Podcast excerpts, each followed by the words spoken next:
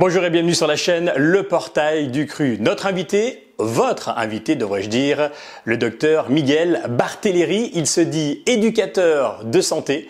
Pour en savoir plus, voici un entretien très riche d'une durée de plus de deux heures. Prenez uniquement ce qui vous parle avec Miguel Barthéléry à découvrir dès maintenant sur la chaîne Le Portail du Cru.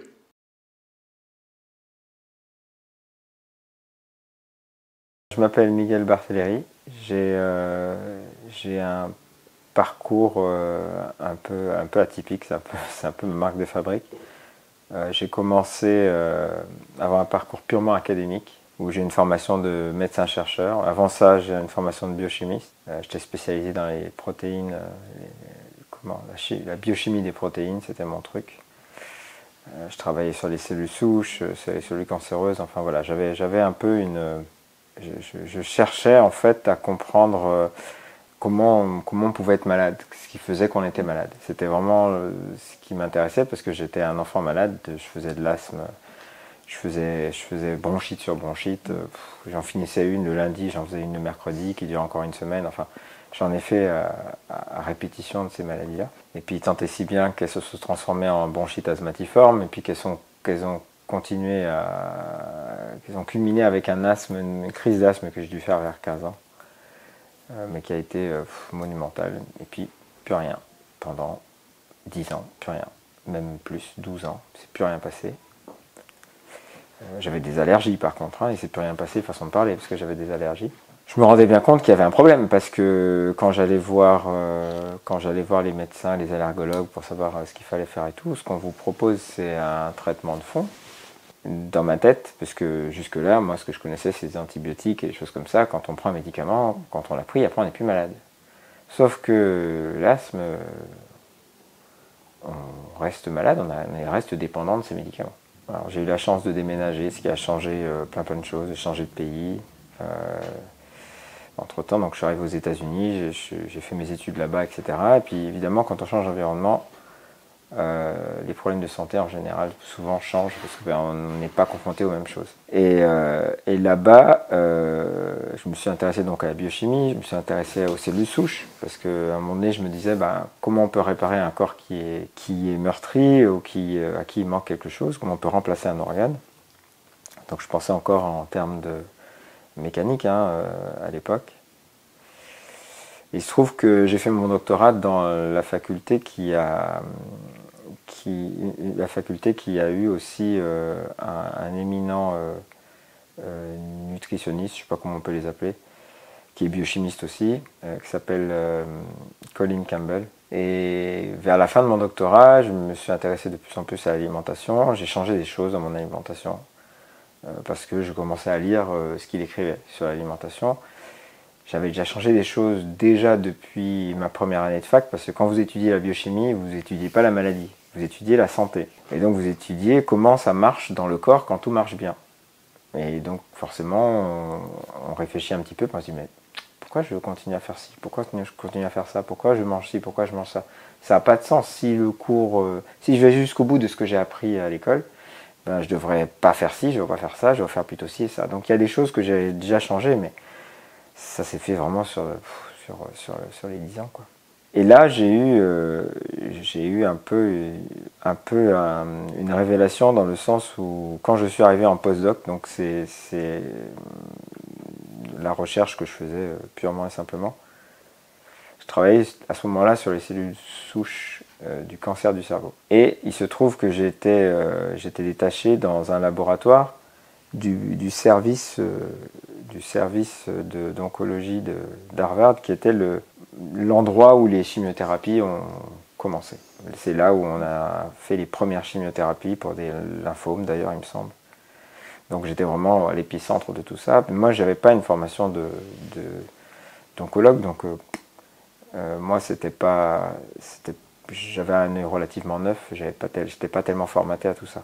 Et en, discutant avec, euh, des, avec le chercheur qui, qui chapeautait un peu la recherche que je faisais, on parle de plein de choses, on parle de, on parle de comment les chimiothérapies sont venues, etc. On se rend bien compte qu'on on fait du management de pathologie, mais on ne règle pas le problème.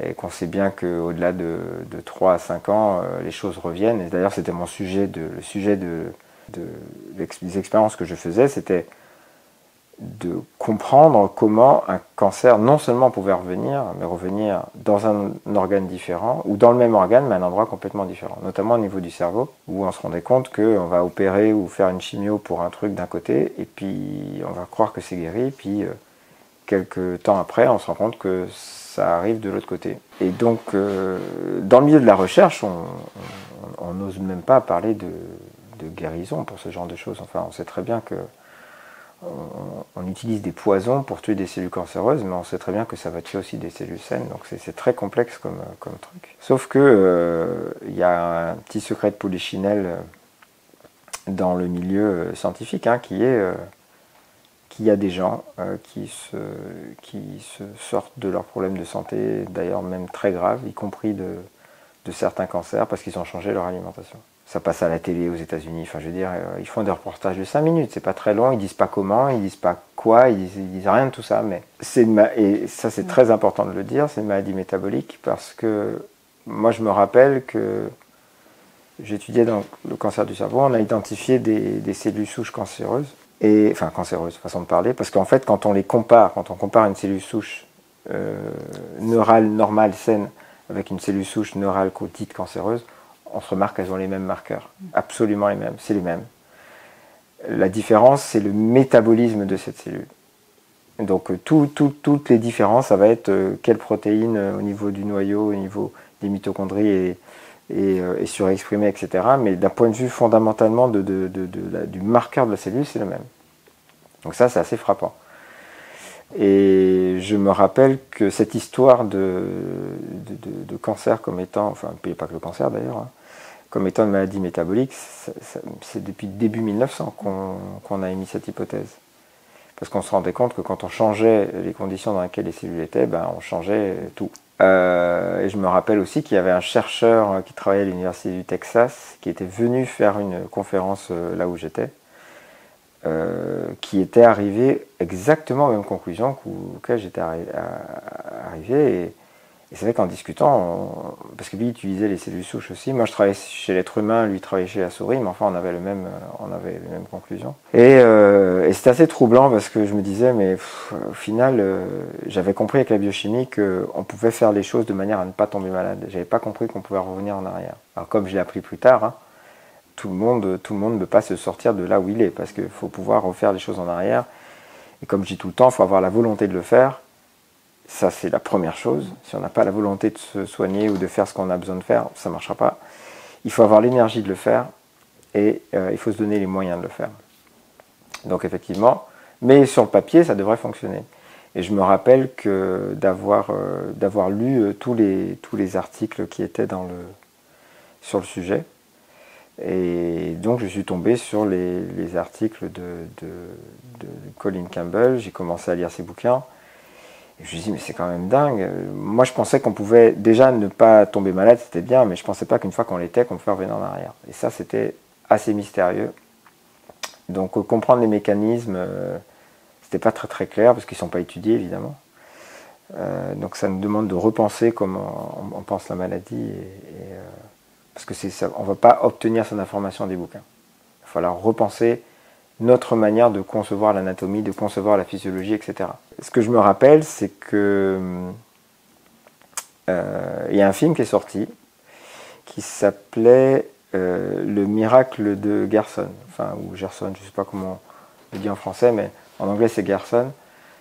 Et c'est un médecin, donc je, raconte souvent cette histoire, mais c'est ce médecin euh, euh, berlinois qui s'est rendu compte qu'en changeant son alimentation, il s'était sorti de, ses, migraines, et qui s'est rendu compte plus tard que non seulement cette alimentation guérissait, les gens se guérissaient en fait des migraines, mais aussi de tout ce qu'ils avaient en plus. Et ce qu'il est venu à dire, c'est euh, bah, en fait, euh, moi je guéris rien du tout puisque j'ai juste changé l'alimentation. C'est le corps qui se guérit tout seul. Et ça, ça demande une grande dose d'humilité pour comprendre qu'on guérit personne. Surtout quand on a fait des études de médecine, on se dit, euh, moi je vais, je vais faire cette médecine pour guérir les gens. Le problème, c'est qu'on guérit personne. On guérit personne, c'est le corps qui se guérit tout seul. Le corps, quand vous faites une égratignure, euh, il ne vous demande pas votre avis pour se guérir. D'ailleurs, ce n'est pas le mercurochrome ou le désinfectant qu'on a mis dessus qui va faire qu'on va se cicatriser. Ça se fait tout seul. À condition d'être dans les bonnes conditions. Si vous grattez à chaque fois euh, la croûte qui se fait, ben, ça va jamais guérir, ça va devenir plus gros, plus machin. Il faut laisser le corps faire ce qu'il a à faire et l'aider à faire ce qu'il a à faire. Alors pour une égratignure, c'est relativement simple. Mais après, pour des maladies plus sévères, eh ben, ça demande de vraiment changer fondamentalement euh, sa manière de faire. Comme je dis souvent, euh, la maladie, c'est peut-être, c'est pas de notre faute, mais c'est de notre fait. C'est ce qu'on fait qui nous pousse à la maladie, jusqu'à des maladies extrêmes, dégénératives, comme les cancers, comme les, scléroses en plaques, comme ce genre de, de choses. Où là, eh ben, il faut plus de volonté, plus d'énergie et plus de moyens euh, pour faire les choses toute façon, plus vous vous enfoncez dans la maladie, plus il vous faudra de l'énergie pour en ressortir. Ça, c'est évident. Évidemment, euh, quand j'ai commencé à comprendre ça, j'ai changé d'autres choses dans mon, alimentation. Et j'ai pas compris tout de suite pourquoi, mais j'ai commencé à vraiment me désintéresser de ce que je faisais dans le labo.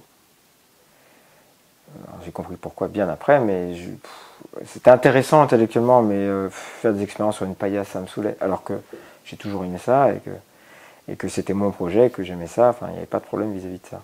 Euh, mais la vie ne m'a pas tellement donné le choix, c'est-à-dire qu'à un moment donné, euh, il a fallu que je rentre en France. Au départ, c'est moi qui voulais rentrer en France, mais en fait, ça s'est précipité euh, indépendamment de ce que, du timing que je m'étais imposé. Et voilà, et je, rentre en France en me disant, la recherche finalement, c'est une perte de temps. Ce qui, ce qui est important, c'est d'expliquer aux gens qu'il faut qu'ils changent la base, le commencement, quoi. J'avais aucune idée de comment j'allais faire ça, j'avais aucune idée de si j'allais le faire déjà ou si j'allais le faire juste pour moi. Enfin, je savais pas trop, euh, mais bon, encore une fois, la vie fait bien les choses et je me suis retrouvé à rencontrer euh, Irène Grosjean euh, qui, a, qui a mis la petite cerise sur le gâteau, en fait, le truc qui me manquait.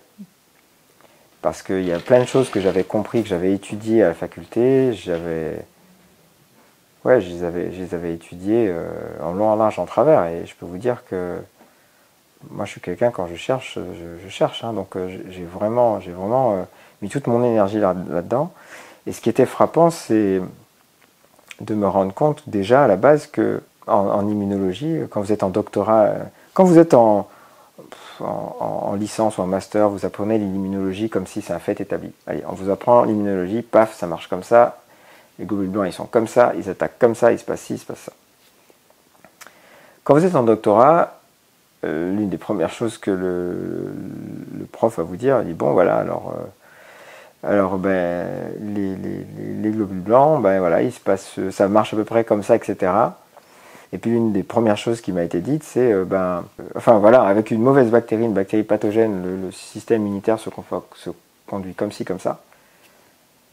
Bon, donc on étudie ça pendant 2-3 mois, on, va, on va à fond dans les détails, toute la, toute la biologie moléculaire associée à ça, enfin bref, on va vraiment dans les détails.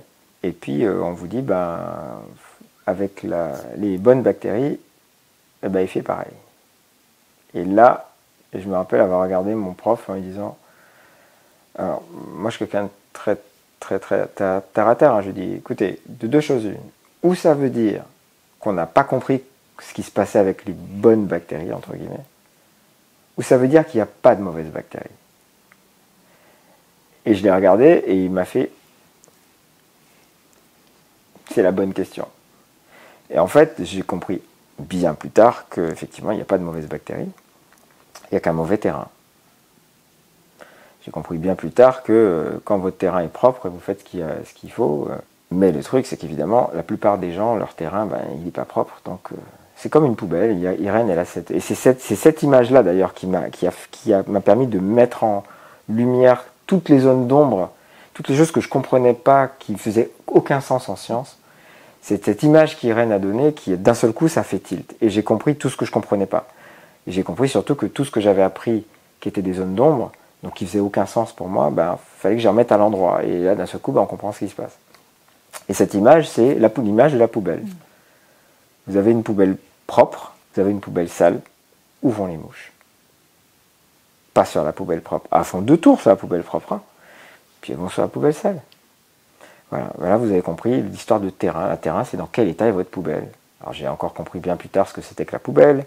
C'est le bouquin que je suis en train d'écrire en ce moment. J'ai écrit un bouquin juste sur la nymphe parce que, euh, en gros, c'est un résumé de ce que j'ai compris, de ce que j'ai remis à l'endroit, de ce que j'avais appris à la faculté. Encore une fois, c'est pas une vue de l'esprit, c'est pas une, c'est pas une, théorie farfelue, c'est, c'est, on observe et d'après ce qu'on sait de l'anatomie, etc., ben on essaie de comprendre comment ça fonctionne. Et donc voilà, c'est un peu comme ça que ça s'est passé, euh, rencontrant Irène, euh, en changeant mon alimentation et en se rendant compte que ben là, c'était terminé, terminé. Puis il n'y avait pas que ça. Hein. Euh, y avait, il y avait tout un plein de choses dont j'avais pas vraiment pris conscience, notamment au, niveau du, au niveau du caractère. Moi, j'étais quelqu'un qui était qui était plutôt colérique, hein, en fait en fait, il fallait vraiment me pousser pour l'être, mais enfin, une fois que j'étais en colère, euh, je, je décolérais pas. Hein. J'étais plutôt rancunier, j'étais plutôt. Voilà, et en fait, euh, je me suis rendu compte que non seulement l'alimentation avait changé euh, ma santé en général, mais elle avait changé mon caractère. Et là, il s'est passé encore autre chose, évidemment. Encore une fois, c'est des choses qui prennent beaucoup de temps, mais je me suis rendu compte. En fait, on vivait dans un monde de fous euh, à ciel ouvert. Alors ça, on, aime à se le dire très souvent qu'on est dans un monde de fous, que tout le monde marche à l'envers, mais, mais quand vous comprenez viscéralement que c'est le cas, et que vous parlez à des gens qui ne sont pas capables de vous comprendre parce que leur cerveau baigne dans des toxines, eh ben, ça fait un peu froid dans le dos parce qu'on se dit on n'est pas sorti du bois. Quoi. Et, c'est l'une des choses que je dis aux gens qui sont en, stage. Hein, une première chose que je leur dis, je leur dis vous, vous pensez savoir qui vous êtes, vous ne savez pas qui vous êtes. Vous pensez, ah, j'ai tel caractère, je, suis comme ci, comme ça, puis c'est de famille, puis on est comme ci, comme ça. Je dis, vous ne savez même pas qui vous êtes. Tant que vous n'avez pas changé votre alimentation, vous n'avez pas nettoyé votre terrain, vous ne savez pas qui vous êtes. Et donc ça demande, ça demande de, de, de, voir la santé différemment. Et donc, bah, vous, le, corps, hein, euh, que ce soit une paramécie, un corps d'être humain, un corps de, séquoia, une cellule de, n'importe quelle plante. Les, êtres vivants, ont, comment dirais-je, ont, des besoins très basiques, mais, mais très fondamentaux. Enfin, fondamentaux dans le sens où euh, si ces besoins ne sont pas si on ne répond pas à ses besoins, l'organisme ne, pourra pas, ne, pourra, pas être au maximum de son potentiel. Il fera ce qu'il pourra. Il ne sera pas au maximum de son potentiel. Et en fait, euh, les organismes, ils ont trois conditions. Hein, c'est pas 40 000, hein, il y a trois conditions pour que ça se passe plutôt bien pour eux. Il faut qu'ils soient oxygénés correctement, puissent respirer. Échange gazeux, en fait. Il faut qu'ils puissent respirer. Euh, il faut qu'il puisse euh, se faut qu'il soit nourri correctement. Jusque-là, ça paraît normal. Et il faut qu'il baigne dans un milieu propre. Il faut que l'environnement soit propre. Mettez les êtres humains dans des conditions insalubres, vous aurez de la maladie. Mettez n'importe votre poisson rouge, euh, changez pas l'eau, puis regardez ce qui se passe. Moi, j'étais, j'étais aquariophile quand j'étais adolescent, même plus jeune que ça. J'ai, toujours aimé les aquariums. Et c'est la première chose on va dire dans un bouquin d'aquariophilie, vous prenez n'importe lequel, première chose qu'on va vous dire, c'est si vous voulez que vos poissons y vivent longtemps et qu'ils se reproduisent, il faut recréer leur biotope, donc là où d'où ils viennent. Euh, il faut leur donner à manger ce qu'ils sont censés manger. Et il faut s'assurer que l'eau soit dans l'état euh, naturel dans lequel ils doivent être. Bon, encore une fois, ça paraît logique, c'est bizarre, hein, il y a plein de choses qui nous paraissent logiques quand on parle des animaux, quand on parle de la nature, puis dès qu'on passe à l'être humain, pouf, tout ça ça, disparaît. Et on fait comme si on était hors sol. Mais nous, c'est pareil.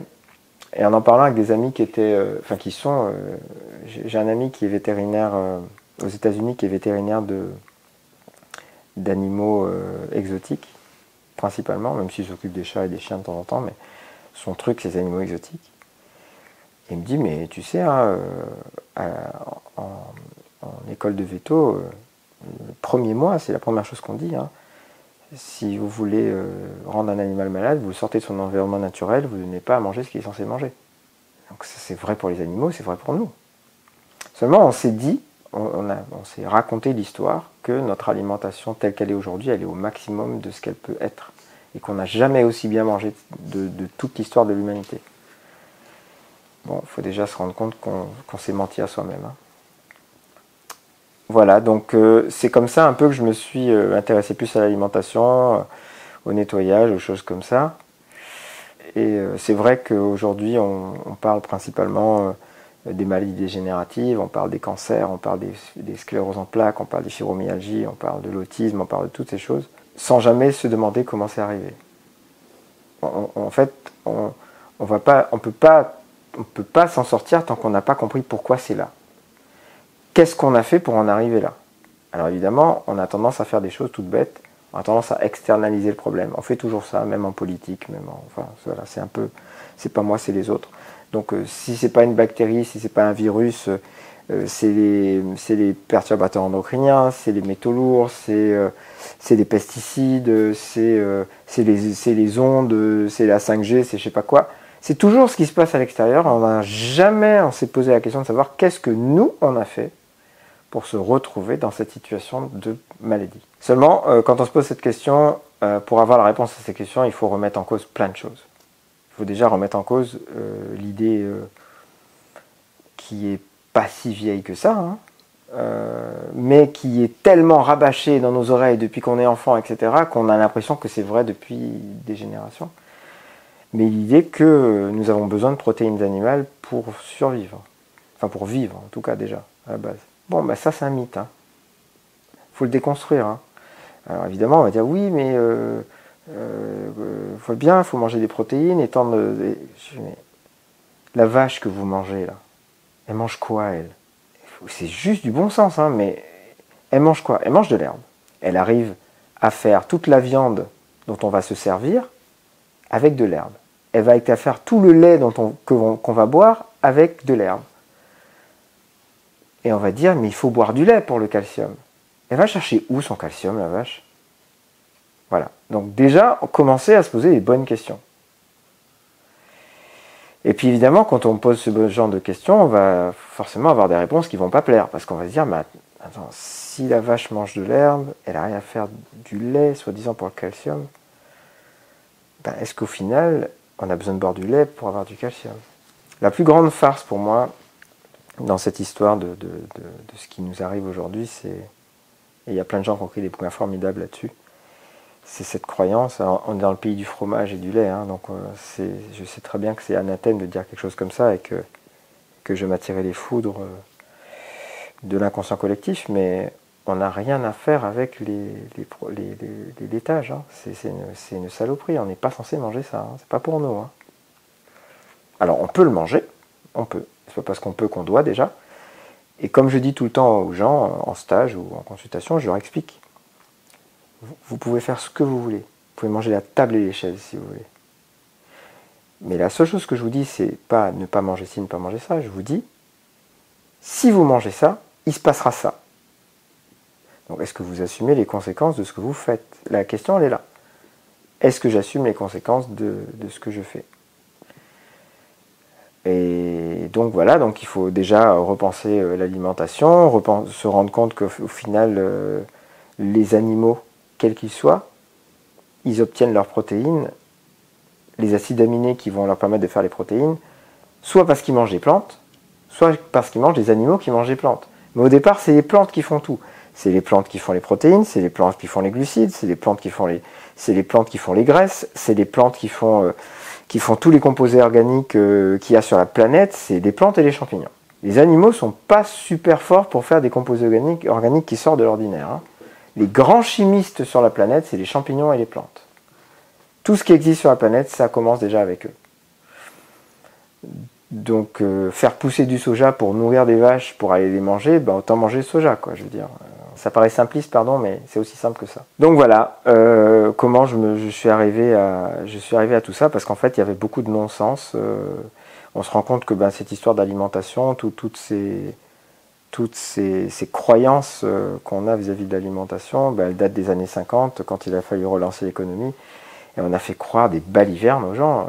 On a fait croire aux gens qu'il y avait du calcium dans le lait, parce que le calcium, c'est blanc. C'est pas pour d'autres raisons faut qu'on se mette ça dans la tête quand même. Et c'est grave en fait de se rendre compte qu'on a s'est fait berner juste pour une histoire de couleur quoi. Il y a plus de calcium dans 100 grammes d'épinards que dans, que, dans, que, dans, que dans un verre de lait, donc ça n'a rien à voir. C'est pas ça la question. Et puis toute, plante, toute, toute, toute paramécie, tout organisme vivant, pour qu'il fonctionne, il faut qu'il ait tous les minéraux, alors peut-être pas dans les mêmes proportions, il faut que tous les minéraux, il faut qu'il ait tous les acides aminés, il faut qu'il ait tout. Donc que vous que vous regardiez une cellule euh, de, de, feuilles de potiron, que vous regardiez euh, euh, une cellule d'être humain, il faut qu'elle ait tout pour fonctionner. Donc voilà, on, est dans des croyances. Et il n'y a rien de pire que d'être dans des croyances et pas savoir qu'on est dans des croyances. C'est d'ailleurs la raison pour laquelle je suis parti de la, partie de la recherche, je suis parti de la science. Parce que moi j'étais dans une branche de recherche où, enfin aux États-Unis en tout cas, et en France c'est la même chose. Hein on a pris l'habitude depuis, euh, c'est pas si longtemps que ça, ça date finalement des années 50 ou des années 60, on a commencé à, écrire des, les, demandes de subventions en abordant la science par l'épreuve. Mais jusque-là, il était très, de, manière, c'était très commun d'observer quelque chose. voilà, j'observe euh, telle ou telle chose, je fais telle expérience, je l'observe. Et puis avec mon observation, avec ce que je vois, eh ben, je vais essayer de, construire une idée de comment ça marche. Bon, ça, euh, ben, Galilée, euh, tous ces gens-là, ils ont d'abord fait des expériences, ils ont... Si on regardait un peu ce que font les enfants, ils font des bêtises d'abord, puis après, quand ils voient ce qui se passe, ils essayent de, de comprendre comment ça marche. C'est pas du tout comme ça qu'on fait de la science aujourd'hui. Aujourd'hui, on a une idée, alors, elle n'est pas saugrenue nécessairement, cette idée, mais elle, c'est-à-dire qu'elle est, basée souvent sur des choses qu'on a faites avant, qu'on, a vues ou des choses qu'on pense. Mais en, général, on commence par l'idée. Et pour, on va construire toute une expérimentation qui va chercher à prouver que cette idée, si c'est, enfin, montrer est-ce que cette idée est vraie ou est-ce qu'elle est fausse. On fait les trucs à l'envers.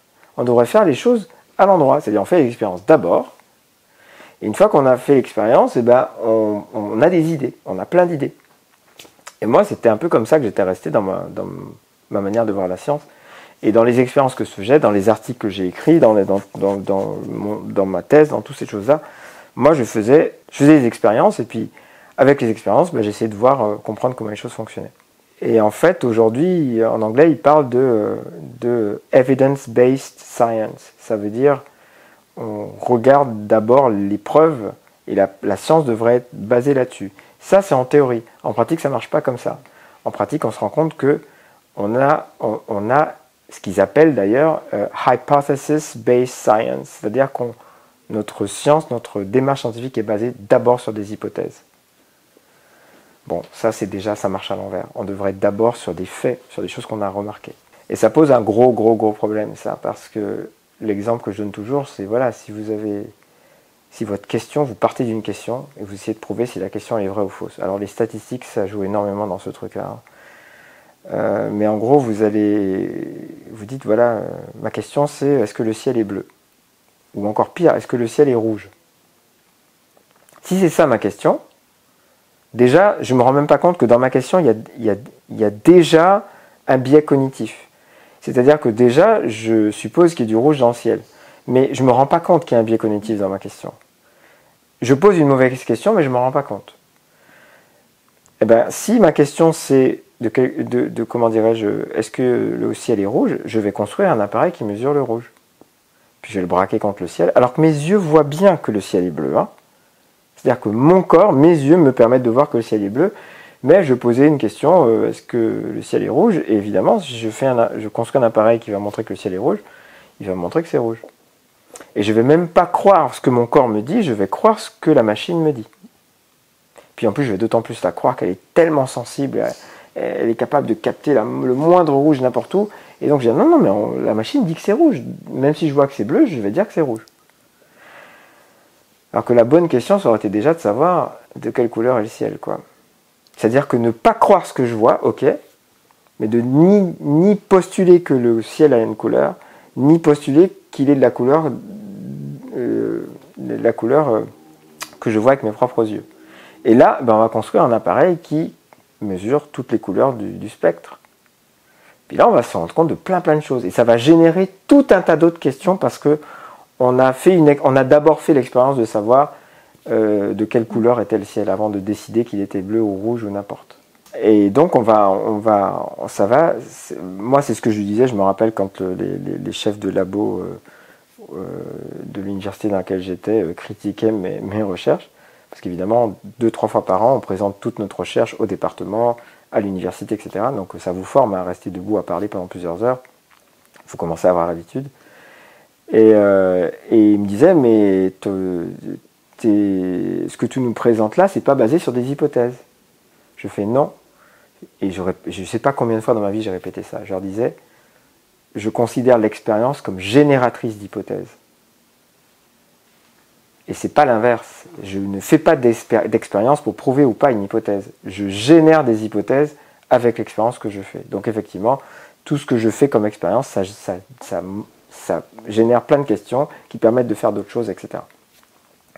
Et donc je prenais toujours un peu l'approche méta, c'est-à-dire que alors que tout le monde regardait sa protéine, son petit machin dans son petit coin, bah, je regardais qu'est-ce qui se passe, euh, comment, comment tout ça, ça se parle, comment, quelle est l'idée globale de la chose.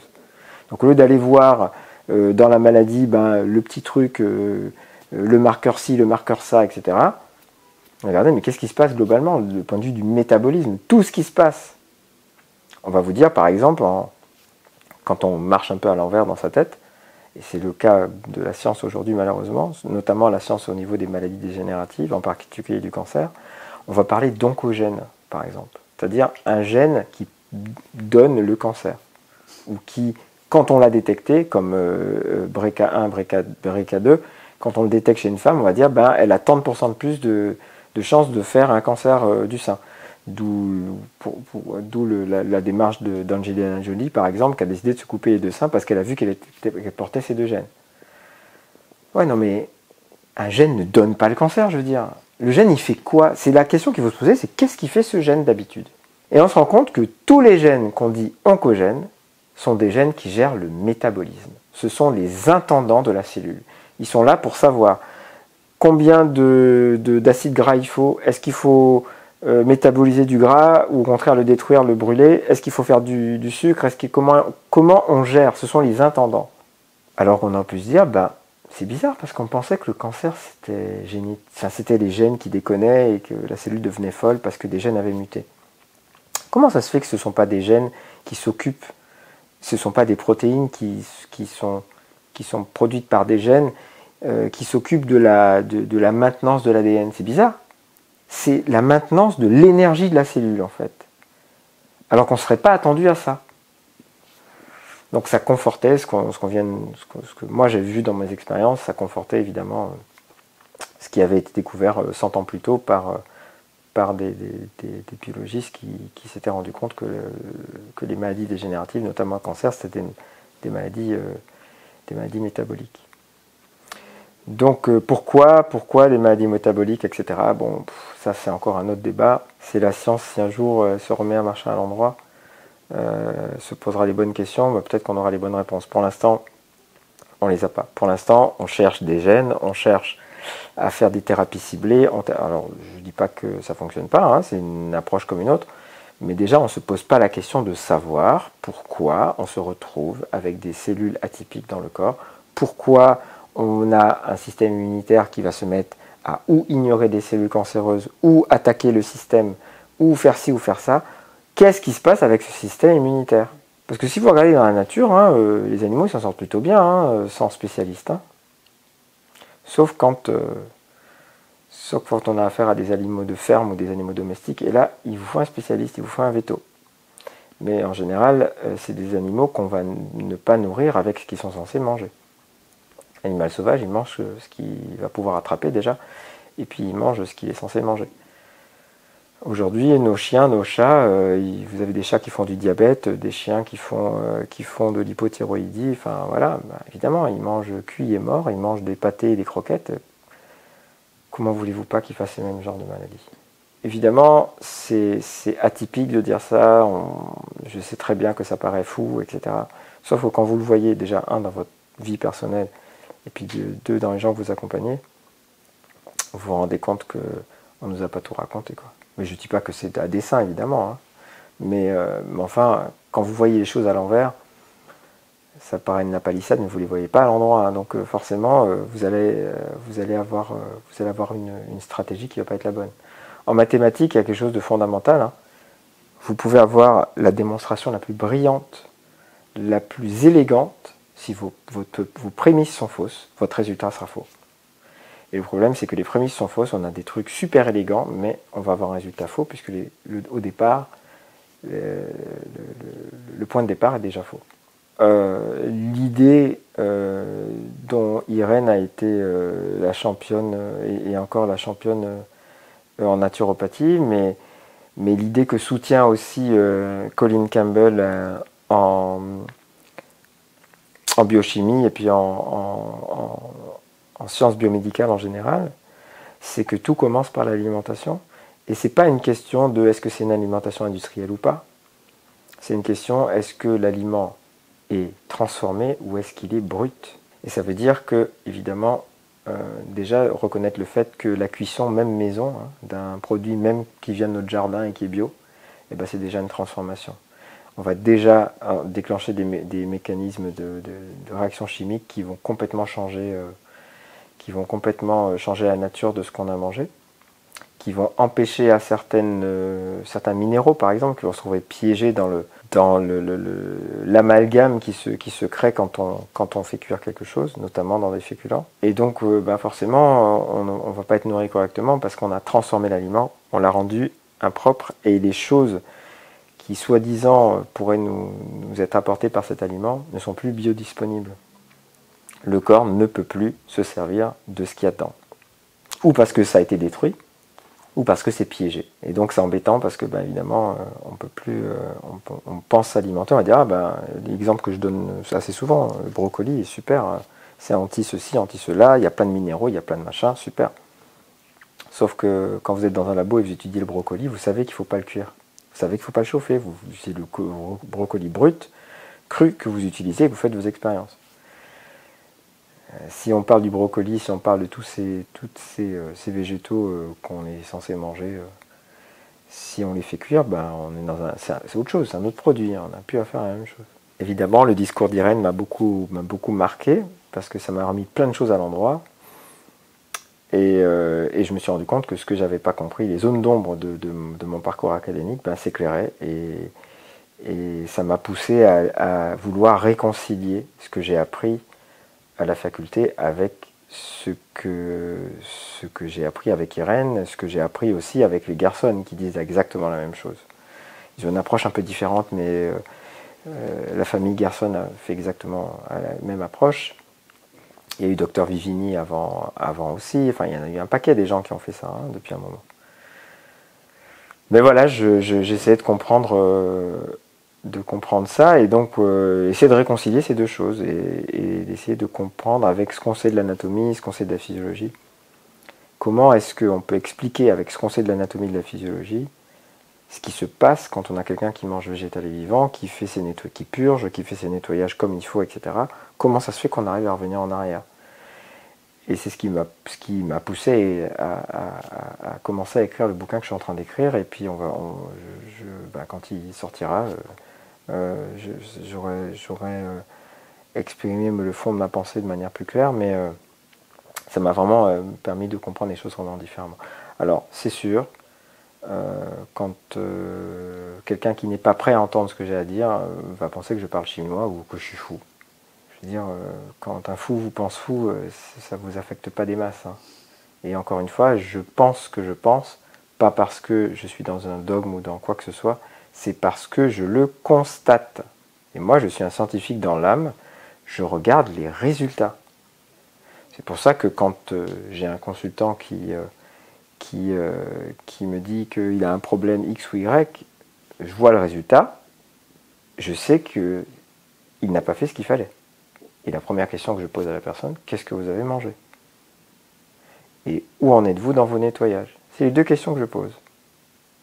Parce que je sais que pour arriver à un résultat comme ça, j'ai assez d'expérience maintenant pour savoir que pour arriver à un résultat comme ça, il faut ne pas avoir fait ce qu'il fallait. Quand les gens font ce qu'il faut, c'est-à-dire ne mettent pas n'importe quoi dans leur système, nettoient leur système régulièrement, et, quelque chose dont je n'ai pas parlé, pratiquent la respiration, ben, ça se passe plutôt bien en fait. Hein. Même des gens qui ont des trucs où on se dit comment ils vont sortir de ce truc. Hein. J'ai encore eu, j'ai encore eu aujourd'hui, parce que ça arrive très très couramment en consultation, hein, mais j'ai encore aujourd'hui une maman d'un enfant qu'on a diagnostiqué d'autisme. Le gamin, il a 4 ans, on l'a diagnostiqué d'autisme, on l'a dit, bah, on peut rien faire, c'est comme ça, il bah, faudra euh, essayer de faire ci, essayer de faire ça, le mettre dans des centres spécialisés, etc. Et je dis à la maman, bah, qui a vu les vidéos d'Irène, qui a vu les vidéos où j'ai apparu, et qui, d'un seul coup euh, se dit, bah, je vais essayer pour voir, et qui se rende compte que quand elle change l'alimentation de son, son enfant, en, en l'espace de quelques jours, elle remarque une différence. Sans avoir à nettoyer quoi que ce soit, sans avoir euh, pris une consultation, euh, regarder dans les détails comment il fallait aider l'enfant, juste en arrêtant de lui mettre dans son assiette des aliments cuits et morts. Alors je ne dis pas que ça, ça arrive pour tous les problèmes de santé, mais c'est quand même assez frappant que pour quelque chose d'aussi angoissant, d'aussi définitif qu'un diagnostic d'autisme, en, quelques jours, les parents ils disent mais alors le, gamin il se met pas à faire euh, à faire des équations à trois, trois inconnus, hein, mais ils se rendent compte qu'un enfant qui était plus capable de d'interagir avec des adultes ou avec ses frères et soeurs, etc., il y a des choses qui commencent à se remettre en place en quelques jours. Alors c'est un long travail, mais les parents se rendent compte quand même une différence. Et dès que l'enfant recommence à manger ce qu'il ne faut pas, pouf, on revient en arrière. En gros, la maladie, moi, je je m'en occupe jamais. Je, sais que quand les gens euh, débarquent avec euh, les, les, les, gros euh, classeurs d'examen, de, machin, je leur dis, vous me remettez ça dans votre sac. Ça ne m'intéresse pas. Je ne m'occupe pas de la maladie. La maladie arrive quand on n'a pas fait ce qu'il fallait. Donc, bah, on va juste se, concentrer sur faire ce qu'il faut, et puis revenir sur ce qu'on a fait avant. Et puis voilà. Puis la maladie, elle va disparaître d'elle-même c'est pas, j'ai dit, c'est moi, je, ce que je leur dis tout le temps, hein, c'est pas moi le médecin, c'est ni même pas vous le médecin, le médecin c'est votre corps. C'est lui qui a fait c'est lui qui a les plans, c'est lui qui, qui vous a formé, c'est lui qui a les plans. On va juste aider votre corps, arrêter de lui mettre des bâtons dans les roues et l'aider à faire ce qu'il a à faire. Et puis euh, voilà, et puis on, on parlera plus de la maladie. À partir du moment où on comprend que la maladie c'est le blocage, le ralentissement ou l'empêchement d'une élimination. Le corps a besoin d'éliminer quelque chose et il est bloqué, empêché ou euh, il est ralenti dans ce processus. Il ben, faut arrêter de bloquer ce qui est bloqué, il faut débloquer ce qui est bloqué, il faut accélérer ce qui est ralenti, puis il faut provoquer ce qui a été arrêté. Quand il fait froid, vous ne luttez pas contre le froid. C'est une perte de temps de lutter contre le froid, de parler du froid, de se dire le froid, le froid, le froid. C'est une perte de temps. On va déjà se poser la question, bon, est-ce qu'il y a un moyen de chauffer la pièce? Voilà, c'est ça qu'on fait. Donc moi, la maladie, je m'en occupe pas, parce que c'est le froid.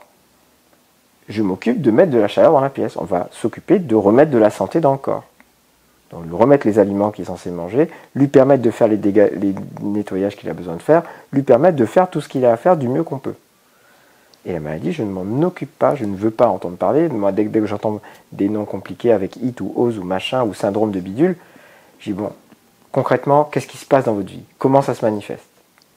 Vous avez mal là, ça chauffe là, ça... qu'est-ce qui se passe dans votre vie? Pourquoi vous êtes venu consulter la première fois? Qu'est-ce qui vous a amené là? Bon, ok, ok. Alors c'est pour telle et telle chose que vous voyez qui vous empêchait, vous dormiez pas ou je sais pas quoi. Ok, ben on va voir comment on va faire pour vous faire dormir. Parce que pour que le corps fasse ce qu'il a à faire, il faut que les quatre piliers de la santé tiennent debout. Et c'est la seule prétention de la naturopathie, c'est que ces quatre piliers tiennent debout. On n'est pas là pour faire quoi que ce soit d'autre que ça. C'est-à-dire que y a de la respiration, la respiration fonctionne, que l'alimentation soit physiologique, que la personne puisse se reposer. Et ça, c'est peut-être la dernière chose que les gens sont capables de faire en général. Et, euh, que la personne puisse, éliminer non pas juste les résidus de son alimentation, mais les toxines qui se sont accumulées avec des années et des années et des années d'alimentation cuite et morte et avec une batterie de, médicaments qu'on a pris toute sa vie euh, pour, euh, pour s'empêcher d'éliminer. Vous faites une bronchite, vous allez prendre des antibiotiques. Vous faites euh, une inflammation de je sais pas quoi, vous allez prendre un anti-inflammatoire. Vous faites une allergie, vous allez prendre un, anti, un antihistaminique. Quand on a compris que la bronchite, l'allergie ou comment l'inflammation, c'était pas c'était là pour que le corps se nettoie, ben, on va apprendre à l'aider à le faire, de manière à ce que ça parte plus vite. Et à la fin, on n'est plus malade non plus, non pas parce qu'on a arrêté le symptôme, parce qu'on ne s'occupe pas des symptômes, c'est parce qu'on a aidé le corps à faire ce qu'il a à faire. Le symptôme, c'est un voyant rouge, c'est un indicateur qu'il y a quelque chose qui ne va pas dans le corps.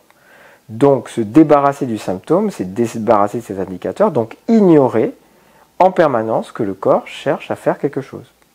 Et on passe notre existence, depuis pas si longtemps que ça dans l'histoire des êtres humains, mais on passe notre existence à combattre le symptôme en permanence. Donc on s'enfonce dans des maladies de plus en plus sévères, de plus en plus... on ne sait pas trop par quel bout la prendre, et, euh, euh, et, on arrive dans des choses beaucoup plus graves. Je donne un exemple assez, courant. Hein. Euh, aujourd'hui, on a des gens qui vont faire du psoriasis, on dit ouais, bon, c'est peut-être une maladie auto-immune. Ouais, mais moi je me rappelle quand moi j'étais enfant, les gens faisaient des grosses fièvres. J'étais enfant, monter à 40, 41, c'était normal. Seulement, ma génération, c'est les gens, ça fait partie des gens qui ont été le plus médicalisés. Dès qu'on avait la moindre fièvre, c'était doliprane, euh, enfin tous les anti-inflammatoires, on les a eus. Moi, j'en ai mangé comme des bonbons. Hein. J'avais des maux de tête quand j'étais gamin. Je, faisais en plus de tout ça des, des, migraines. Euh, et donc, j'ai consommé du paracétamol, mais, vraiment comme des bonbons. Alors, ok, j'avais plus mal à la tête. Seulement, personne ne m'a expliqué pourquoi j'avais mal à la tête déjà à la base. Pareil, en immunologie, vous comprenez que l'inflammation est quelque chose de souhaitable. C'est-à-dire que c'est votre corps qui, votre système immunitaire qui rentre dans les tissus pour faire des nettoyages. Évidemment, il ne faut pas que l'inflammation soit généralisée. Hein. En général, quand elle est généralisée, c'est qu'on l'a empêché de faire ce qu'elle a à faire localement déjà à la base. Mais déjà comprendre pourquoi l'inflammation est là, pourquoi l'état inflammatoire, inflammatoire est là, et comment on aide le corps à nettoyer cette zone plus rapidement. Il y a plein de manières de le faire. Alors, je répète, je ne suis pas en train de dire que quand il y a un symptôme ou une maladie, il ne faut rien faire. Pas du tout ce que je suis en train de dire. Hein je dis que de deux choses l'une, ou on sait quoi faire, et c'est ce que les gens apprennent en stage quand ils sont avec nous, et on leur apprend à, faire ce qu'ils ont à faire, et à ce moment-là, vous faites ce que vous avez à faire pour aider le corps à éliminer, parce que vous avez appris à le faire, et vous le faites. Ou évidemment, si vous ne savez pas quoi faire, bah, vaut mieux arrêter la crise, hein. il vaut mieux aller prendre un médicament, aller faire... Euh, évidemment qu'il vaut mieux faire ça, hein. mais si vous savez quoi faire, il faut aider le corps à le faire. Euh, voilà, c'est ça qui rend, euh, qui, rend les dialogues un peu des fois des, dialogues de sourds parce qu'on parle, on parle français, hein, mais on ne parle pas la même langue quand on parle de l'alimentation, de, la santé, etc. Euh, y a, moi, je, la maladie, je m'en occupe plus. J'ai compris que c'était pas, fallait pas que je focalise mes, efforts là-dessus. Je veux pas en entendre parler. Je, je dis aux gens, on va s'occuper des quatre pieds de la santé et la prétention de la naturopathie telle qu'elle aurait dû rester, ce qui n'est plus du tout le cas parce qu'elle aussi commence à changer un peu sa, manière de faire. Mais euh, la prétention de la naturopathie, c'est de donner, de s'assurer que les quatre piliers de la santé fonctionnent. Et le présupposé, c'est que si les quatre piliers tiennent, et si on s'occupe uniquement de ça, le corps fera le reste. C'est ce qu'a dit Gerson lui-même d'ailleurs en disant qu'il se rendait compte que finalement, guérissait personne, que le corps se guérissait tout seul. Et d'ailleurs, à condition évidemment qu'on le mette dans les conditions de le faire, et c'est tout le travail euh, des cliniques Gerson, il y en a une en Hongrie, il y en a une à Tijuana au Mexique, où ils apprennent aux gens à euh, aider le corps, à, se, nettoyer, à se nourrir, etc. Donc euh, quand on a rempli ces conditions, bah, le corps il se répare tout seul. Alors peut-être pas tout à la même vitesse, mais il répare tout en même temps ça force l'humilité hein, vis-à-vis de la santé parce qu'on se rend compte que nous, on ne sait rien. On se rend compte que on comprend à peine ce qui se passe dans le corps euh, et que et qu'en fait, euh, à partir du moment où on lui donne les, bons outils, il y a plein de choses qui reviennent en arrière. Moi, j'ai vu des choses où, les maladies génétiques, par exemple, hein, je, comment d'un point de vue d'un point de vue euh, biochimique, d'un point de vue biologique, euh, on apprend le mécanisme. Hein. On se dit, ben voilà, il y a tel gène qui ne fonctionne pas, ça fait telle protéine qui ne marche, qui marche pas, et il se passe telle chose et telle chose, telle chose. Sauf quand vous voyez que la personne est son alimentation, elle commence à se nettoyer et elle a plus de symptômes, pour quelqu'un qui a une maladie génétique. Donc ça veut dire que là, euh, ça va se. je, sais que ça paraît dingue à dire, mais on voit que la personne, en fait, euh, ben, ça va plutôt bien, ben, ça vous force à dire mais comment ça se fait? C'est pas possible, puisque c'est génétique, comment Et on commence à se rappeler de ces cours de biochimie, comment ça fonctionne, etc. Et là, on se rend compte que, évidemment, la vie, elle est quand même conditionnée par une, une, macromolécule qui est très importante, qui, une famille de macromolécules qui sont les protéines, dont on parle tout le temps. Mais euh, c'est les enzymes qui sont des protéines qui font que les gènes s'expriment, qui font que la cellule est capable de faire ci, la cellule est capable de faire ça, etc. Et les protéines, euh, ben, quand une protéine, euh, elle, est fabriquée parce qu'un gène donne l'instruction de la fabriquer. si le gène est déficient, la protéine sera déficiente. Encore une fois, qu'est-ce qu'on s'est posé la question de savoir ce que faisait cette protéine dans la vraie vie? C'est quoi son boulot? Et quand on se rend compte de son boulot, eh bien, on se rend compte que comme toutes les protéines, comme toutes les macromolécules, mais en particulier les protéines, euh, il y a des conditions pour qu'elles fonctionnent. Et une condition principale, c'est le pH. Vous changez l'acidité autour d'une protéine, vous changez sa fonction. Et plus la protéine va être sensible au pH, plus si vous faites un pas de travers, ben, il va se passer quelque chose. Ça explique pas mal de ce, que j'observe chez, les, chez les gens qui ont des maladies soi-disant génétiques, notamment la drépanocytose. Hein, c'est une des premières maladies génétiques à laquelle j'ai eu affaire en consultation. Et se rendre compte que, ben, en fait, euh, si les gens ont une alimentation physiologique, euh, leurs globules rouges, euh, il n'y a pas de douleur et ces globules rouges ne se mettent pas en fossile, enfin tout va bien. Donc on voit bien que c'est une question de pH, de conditions, dans quelles conditions un gène s'exprime? Alors, euh, des exemples comme ça, j'en ai à l'appel, hein, mais, mais ça force à, voilà, réfléchir, euh, à réfléchir à tout ça. La question étant toujours, en définitive, encore une fois, est-ce qu'on a la motivation et la compréhension de ce qu'on a à faire On a la motivation de le faire? Parce que si la motivation n'est pas là, ça ne sera pas. Est-ce qu'on a l'énergie de le faire? Et est-ce qu'on se donne les moyens de le faire? C'est-à-dire, est-ce qu'on est bien entouré? Est-ce qu'on a les conditions pour un truc tout bête Mais si vous avez besoin d'une huile essentielle ou d'une plante ou d'un truc pour vous aider à expectorer ou n'importe, il ben, faut, se donner les moyens. Il faut que vous soyez, ce soit accessible. Donc, ben voilà. Donc ça veut dire, euh, ça veut dire que quand on a besoin de régénérer, quand on a des gros problèmes de santé, ben on voyage pas, on reste chez soi, on s'occupe de soi, par exemple faut se donner les moyens. Parce que plus on se déplace, moins on va avoir accès à des choses dont on a besoin. Ça veut dire des fois il faut déménager quelque part parce qu'on a besoin de se retrouver dans un endroit où on a les moyens logistiques de faire quelque chose. Mais c'est une condition sine qua non. Il faut que ces trois trucs tiennent, sinon ça ne marchera pas. Alors plus votre maladie est grave, plus il est important que ces trois, euh, choses fonctionnent. Évidemment, si c'est juste une bronchite, en général, on peut s'en sortir avec, une respiration Wim Hof, ça marche très bien. Il faut la faire, il hein. faut la faire peut-être toutes les heures pendant 4 ou 5, 6 heures, mais si vous la faites assez, souvent, euh, vous réglerez votre problème. Mais évidemment, euh, quand vous avez un BPCO, c'est une autre histoire. Plus c'est grave, plus c'est profond, plus le corps est intoxiqué, plus la poubelle est sale, en résumé, plus vous débarrassez des mouches euh, etc.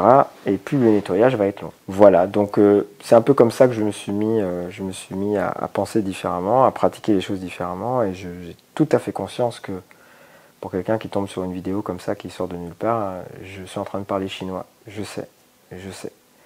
Ça prend un, temps, ça prend un, moment de se poser, et puis de, de se poser, puis commencer à voir les choses différemment, et puis surtout, il faut l'avoir expérimenté. Et quand on l'a expérimenté, le plus grand professeur peut venir vous voir en disant Vous pouvez pas manger comme ça, vous allez manquer de ci, vous êtes en carence, vous n'allez pas pouvoir faire ci, faire ça.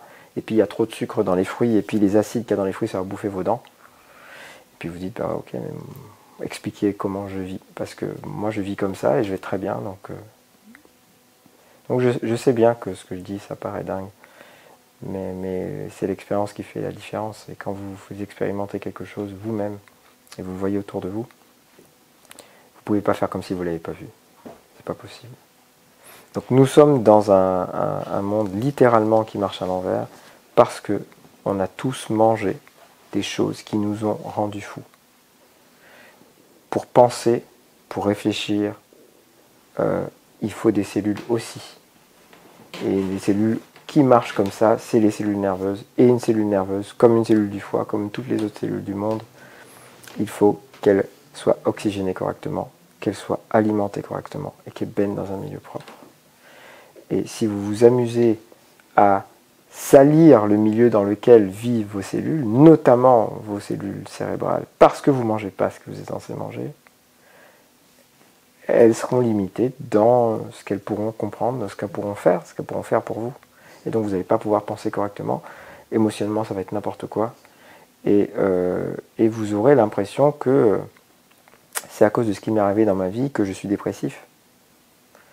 Moi, je, je, peux montrer, ma vie en ce moment me démontre d'ailleurs que à partir du moment où vous gardez vos humeurs propres, vous nettoyez votre système, vous mangez ce qu'il faut, il peut arriver les 400 coups autour de vous. Alors, vous, allez, vous êtes un être humain, pas un robot, hein, donc ça peut vous affecter un petit peu, mais ça ne va pas vous empêcher de dormir. Vous continuez à faire ce que vous avez à faire, vous arrivez à être calme, posé, vous, parce que vous êtes, vous avez, vos cellules sont dans un milieu qui euh, leur permet de faire ce qu'elles ont à faire au maximum de leur potentiel. Donc, euh, euh, la dépression, par exemple, c'est quelque chose où, effectivement, on va se dire, c'est parce qu'il est arrivé ça et ça dans la vie de telle personne que la personne est dépressive. C'est pas tout à fait faux, ça a été le déclencheur. Mais vous vous rendez bien compte qu'un souvenir, c'est jamais qu'un circuit électrique qui continue à tourner dans la tête de quelqu'un et, la réalité n'est plus là. Comment ça se fait que, 20 ans après, on soit encore bloqué sur un truc qui nous arrivé quand on avait 6 ans? C'est pas normal ça. On devrait avoir guéri de ça. On n'a pas guéri de ça parce que, euh, euh, le système nerveux ne fonctionne pas bien.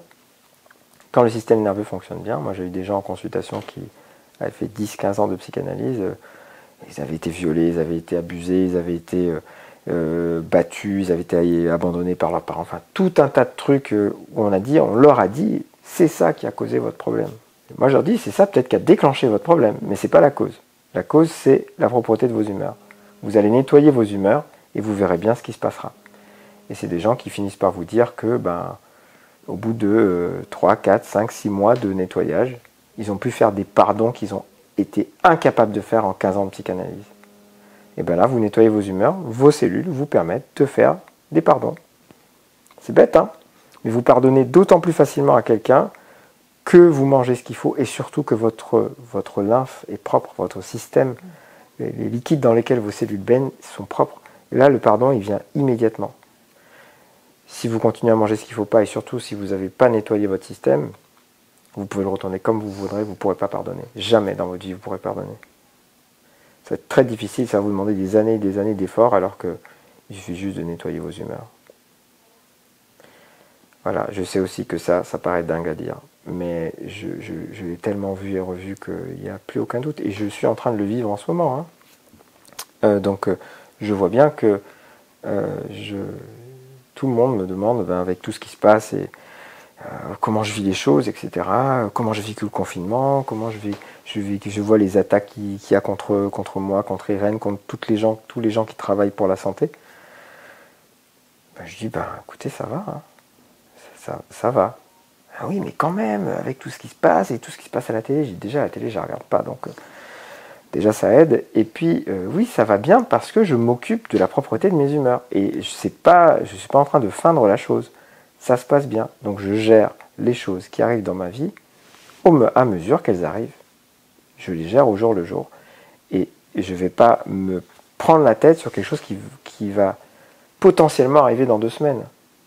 Je regarde ce qui se passe aujourd'hui. Je fais ce que j'ai à faire aujourd'hui pour maximiser la, chance que ce que je veux qui, arrive arrive dans le futur, mais je ne vais pas m'angoisser là-dessus. Je ne vais pas non plus m'angoisser sur le passé. Je vais faire du mieux que je peux tous les jours. Et moi qui étais quelqu'un qui était très rancunier, qui était très... Euh, je, me, rends compte qu'en fait, euh, euh, ben, je, peux pas, je peux passer l'éponge sur un tas de choses. beaucoup plus facilement. c'est presque un automatisme maintenant.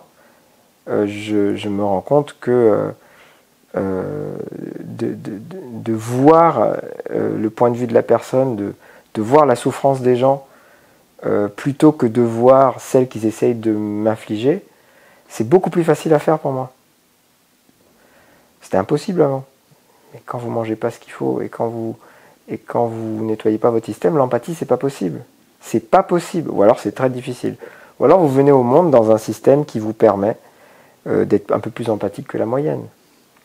Mais moi, j'ai la prétention de dire que si vous prenez n'importe quel individu dans la rue, vous l'aidez à changer son alimentation et vous l'aidez à nettoyer son corps, euh, vous, allez faire quelqu'un d'empathique, de, juste, de bon, de patient, de tout ça. De, quelqu'un qui, a un jugement, euh, qui a de, comment, du discernement. On ne peut pas discerner aussi bien que quand on a les humeurs propres parce qu'on le fait avec son cerveau et son cerveau est composé de cellules et que ces cellules, il faut qu'elles respirent, qu'elles soient alimentées correctement, qu'elles baignent dans un milieu propre. On fera du mieux qu'on pourra. Et on fera pas, on fera pas le, on fera, on sera pas au maximum de son potentiel. Quelle que soit la maladie, quelle que soit la bactérie, je ne m'occupe pas de cette bactérie, je ne m'occupe pas de cette maladie. Je me rappelle d'ailleurs, pour prouver ce que je dis, hein, j'ai un petit cousin qui, à l'âge de 3 semaines, a, fait a fait une coqueluche. Et quand vous, en France, hein, les coqueluches, euh, déjà, les coqueluches que vous avez trouvées en milieu hospitalier, les enfants, ils sont, ils sont euh, hospitalisés, pour la plupart, entre eux, pour ceux qui arrivent à faire des coqueluches, évidemment, euh, ils sont hospitalisés pendant 4 à 6 semaines. C'est très très courant, avec les antibiotiques, avec les anti-inflammatoires, avec l'intubation, avec ci, avec ça. Hein. Bon, ben, mon petit cousin a fait une coqueluche bien sévère, il était à l'hôpital. D'ailleurs, sa, mère, ma cousine, pensait qu'il n'allait pas survivre, puisqu'il ne pouvait plus s'alimenter, parce qu'il perdait du poids. Dès qu'il commençait à téter, il commençait à tousser, il devenait tout bleu, il tombait dans les pommes. Le gamin, c'était quelque chose de très sévère. Il l'avait amené à l'hôpital, et en, aidant l'enfant à se nettoyer, j'expliquais à ma tante ce qu'il fallait qu'elle fasse. Ben, deux jours après, il est sorti de l'hôpital. Une semaine après, il a fait sa dernière crise au bout du quatrième jour, mais qui n'a pas duré très longtemps. Puis au bout de cinq jours, c'était fini. On n'a plus jamais entendu parler de coqueluche. À aucun moment, je me suis occupé de Bordetella pertussis, qui est la bactérie qui cause la coqueluche, soi-disant. Je ne me suis pas occupé de cette bactérie. J'ai juste aidé le corps à nettoyer ce qui devait. Enfin, c'est pas moi, c'est ma tante qui l'a fait en l'occurrence avec euh, sa fille, avec ma cousine, qui l'ont aidé à dégager le corps, à se dégager de ce qu'il a besoin de dégager. Puis la bactérie qui était là pour dégrader ce que vous essayez d'expulser, ben, elle part avec sa gamelle. Puis on n'en parle plus. Puis elle part avec et voilà. Et on n'en parle, on parle plus, on ne s'en occupe plus, on ne s'en inquiète plus. Voilà, quand vous. Ça, ça, si vous voulez, médicalement ou biologiquement ou, euh, anatomiquement parlant, ça n'a pas beaucoup de sens. Euh, sauf quand vous commencez à essayer de penser, repenser la manière avec laquelle vous avez, euh, conçu la maladie. encore une fois, je sais que ça paraît dingue.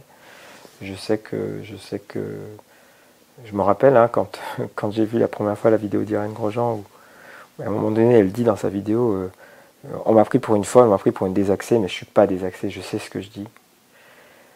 Euh, je comprends tout à fait ce qu'elle dit et pourquoi elle le dit comme ça. Hein. j'ai vu et, été le témoin de choses que je pensais pas possibles. Et ça m'a forcé à repenser la manière avec laquelle j'avais appris euh, la physiologie, l'anatomie, la santé. Et je me suis rendu compte que le modèle d'ailleurs que je suis en train d'élaborer que je suis en train d'écrire, expliciter dans, dans, ce bouquin, ce modèle il fonctionne mieux. Et en science, il y a un truc qui est quelque chose qui est très important, c'est de se dire entre deux modèles, celui qui explique le plus de choses, le plus simplement, c'est probablement le meilleur. Quand le modèle il vous demande un niveau de complexité qui augmente, qui augmente, qui augmente, alors que ça devrait tout simplifier, et surtout qui, ne vous permet pas de comprendre euh, ce qui se passe, bah, c'est que le modèle il n'est pas bon, il faut changer de modèle. Et moi, ce modèle-là, euh, euh, de modèle hippocratique en fait hein, de, de, la santé, même si au départ il n'était pas génial et qu'il n'était pas n'était pas abouti parce qu'on n'avait pas la connaissance de la physiologie telle qu'on l'a aujourd'hui, on n'avait pas la connaissance de l'anatomie telle qu'on l'a aujourd'hui. Mais euh, cette, histoire d'humeur, cette histoire de liquide, cette histoire de choses, euh, cette histoire d'acide, cette histoire de, mucus, ben, c'est un modèle qui marche bien et qui explique plein de trucs. Hein. Que ce soit dans la maladie comme dans la santé, ça explique plein, plein de choses. Et ça en explique bien plus que ça pose de questions. Donc moi je me dis, même s'il y a encore beaucoup de choses à découvrir, beaucoup de choses à faire, ben, moi, j'ai pas peur de changer de modèle. Hein. Je sais que c'est pas très, c'est pas très bien vu de changer de, de changer de modèle. Surtout quand euh, on, est on est devenu dans un, dans un système scientifique qui, qui est devenu religieux, hein, pour ainsi dire. Et quand vous êtes un apostat, ça se passe pas bien en général. Hein. Je sors de ce modèle euh, où la maladie est le problème et commence à comprendre que, alors je dis pas qu'elle pose pas problème, hein, mais c'est la solution que le corps a trouvée pour faire un nettoyage et qu'il faut l'aider absolument à faire ce nettoyage et ne pas l'ignorer. Et si on l'aide à le faire, ça se passe bien. Donc voilà, euh, c'est un modèle que j'ai pas eu problème à changer à partir du moment où j'ai vu que ça fonctionnait, que ça expliquait plus de choses que ça que, l'autre. Je l'ai fait euh, sans hésiter. Ce que moi j'espère, en, tout cas, c'est que plus de gens euh, notamment dans le milieu médical, vont commencer à se poser les bonnes questions. Déjà, une question toute bête. Hein. Comment ça se fait que pratiquement 65% de notre génome code pour des, pour des euh, séquences virales? Il faudrait commencer à se poser cette question. C'est bizarre quand même. On, se, on dépense une énergie folle à dupliquer tous ces gènes, tout cet ADN qui code pour des virus. Est-ce que les virus sont vraiment nos ennemis? Sur ces 65%, il y a 8%, je crois, qui sont des rétrovirus, donc la famille de Corona, la famille du HIV, la famille de tout ça. Qu'est-ce qu'ils viennent faire là? Est-ce qu'on s'est posé ces questions? Mais Moi, j'ai pas la réponse. Hein. Je dis juste qu'il faudra commencer à se poser ces questions.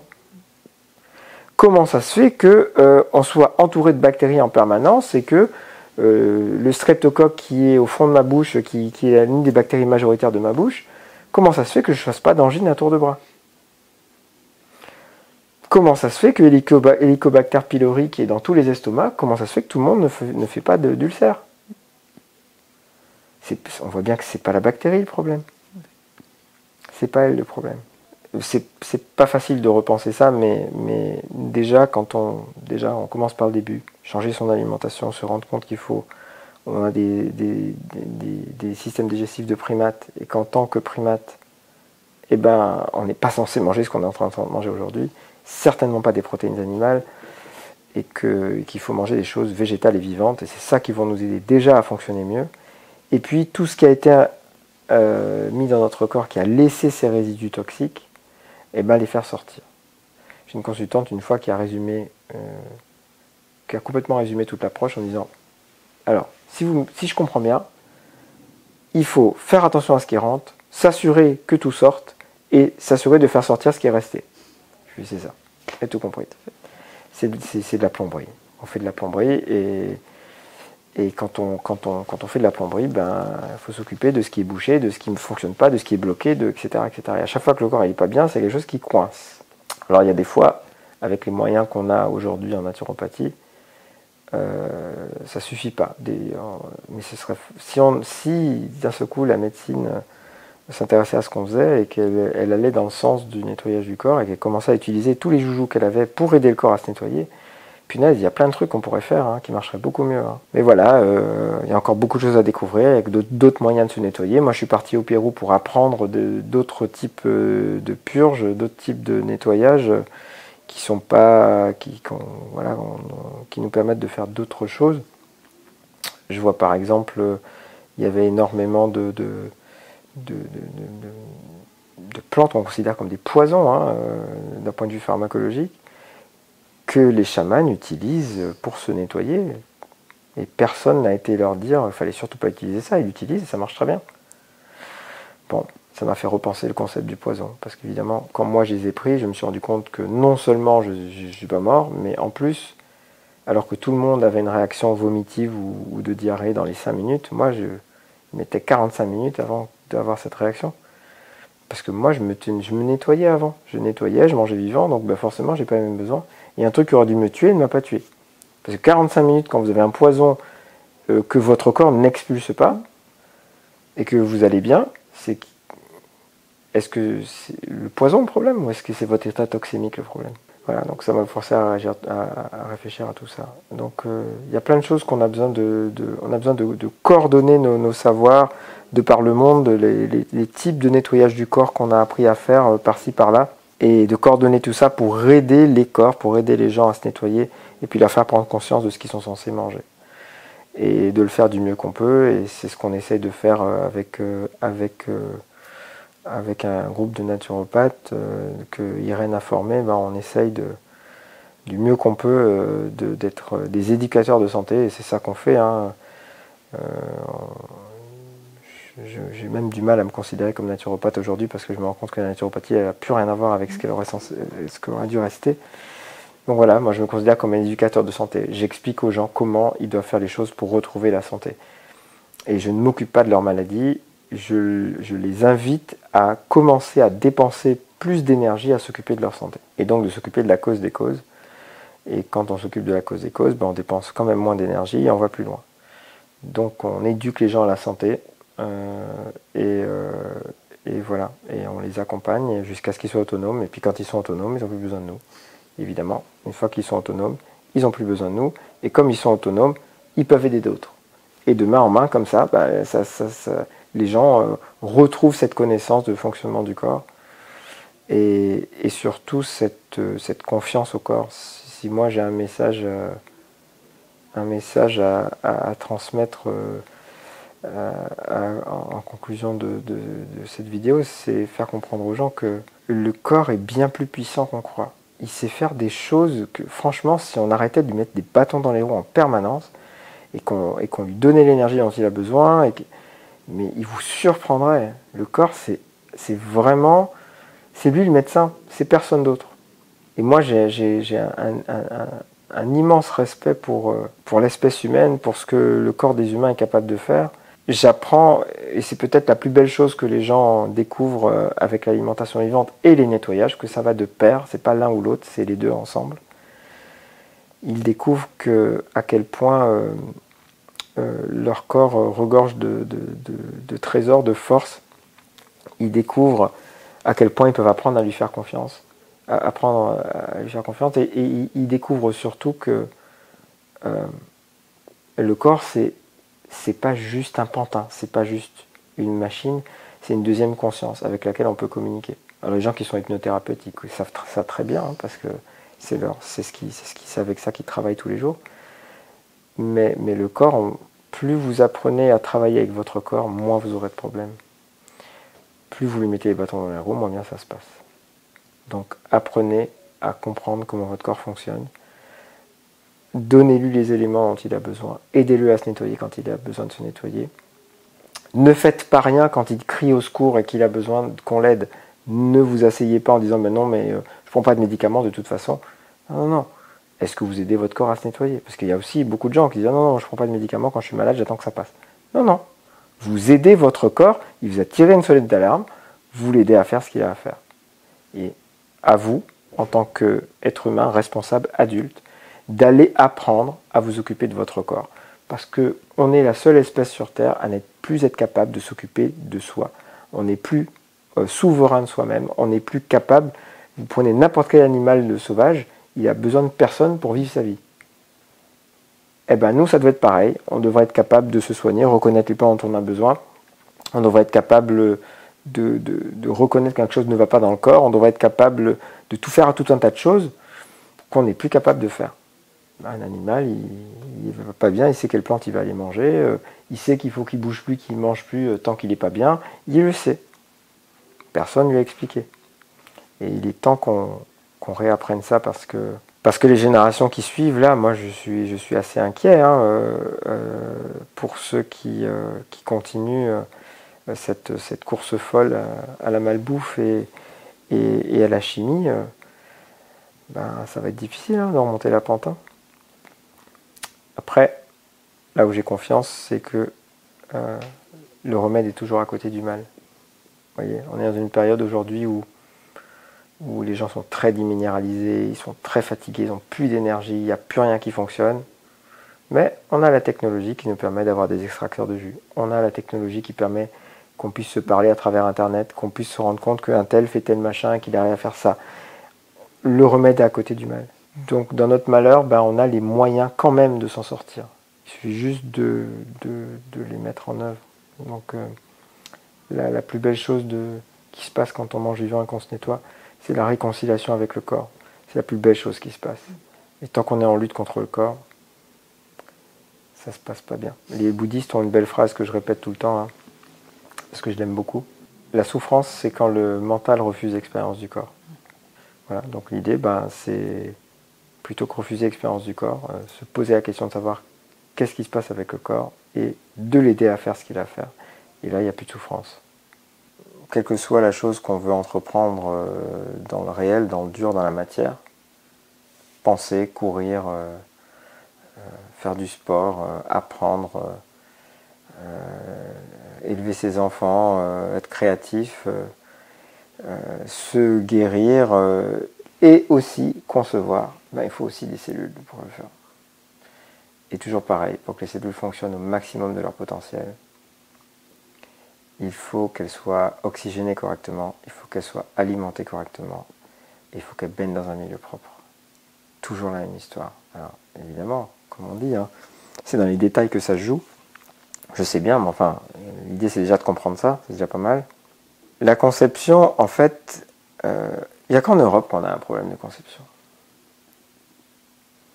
D'ailleurs, maintenant que je suis en train de le dire, je réalise à quel point c'est vrai sur tellement de plans.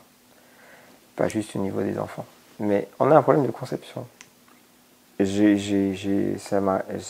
des consultants qui viennent euh, d'Afrique du Nord euh, ou d'Afrique subsaharienne, dont la famille immédiate n'est pas nécessairement dans les villes, mais dans les petits villages, un petit coin reculé, ou dans les montagnes d'Afrique du Nord, ou des choses comme ça.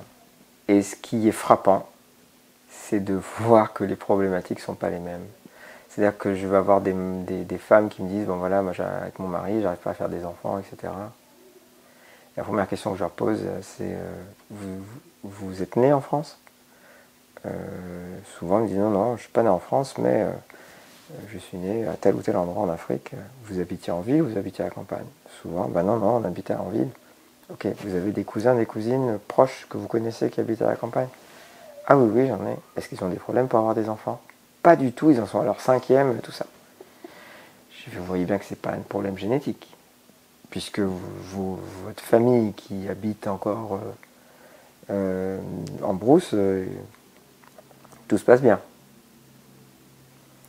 Donc ça me permet déjà de leur faire comprendre une chose, c'est que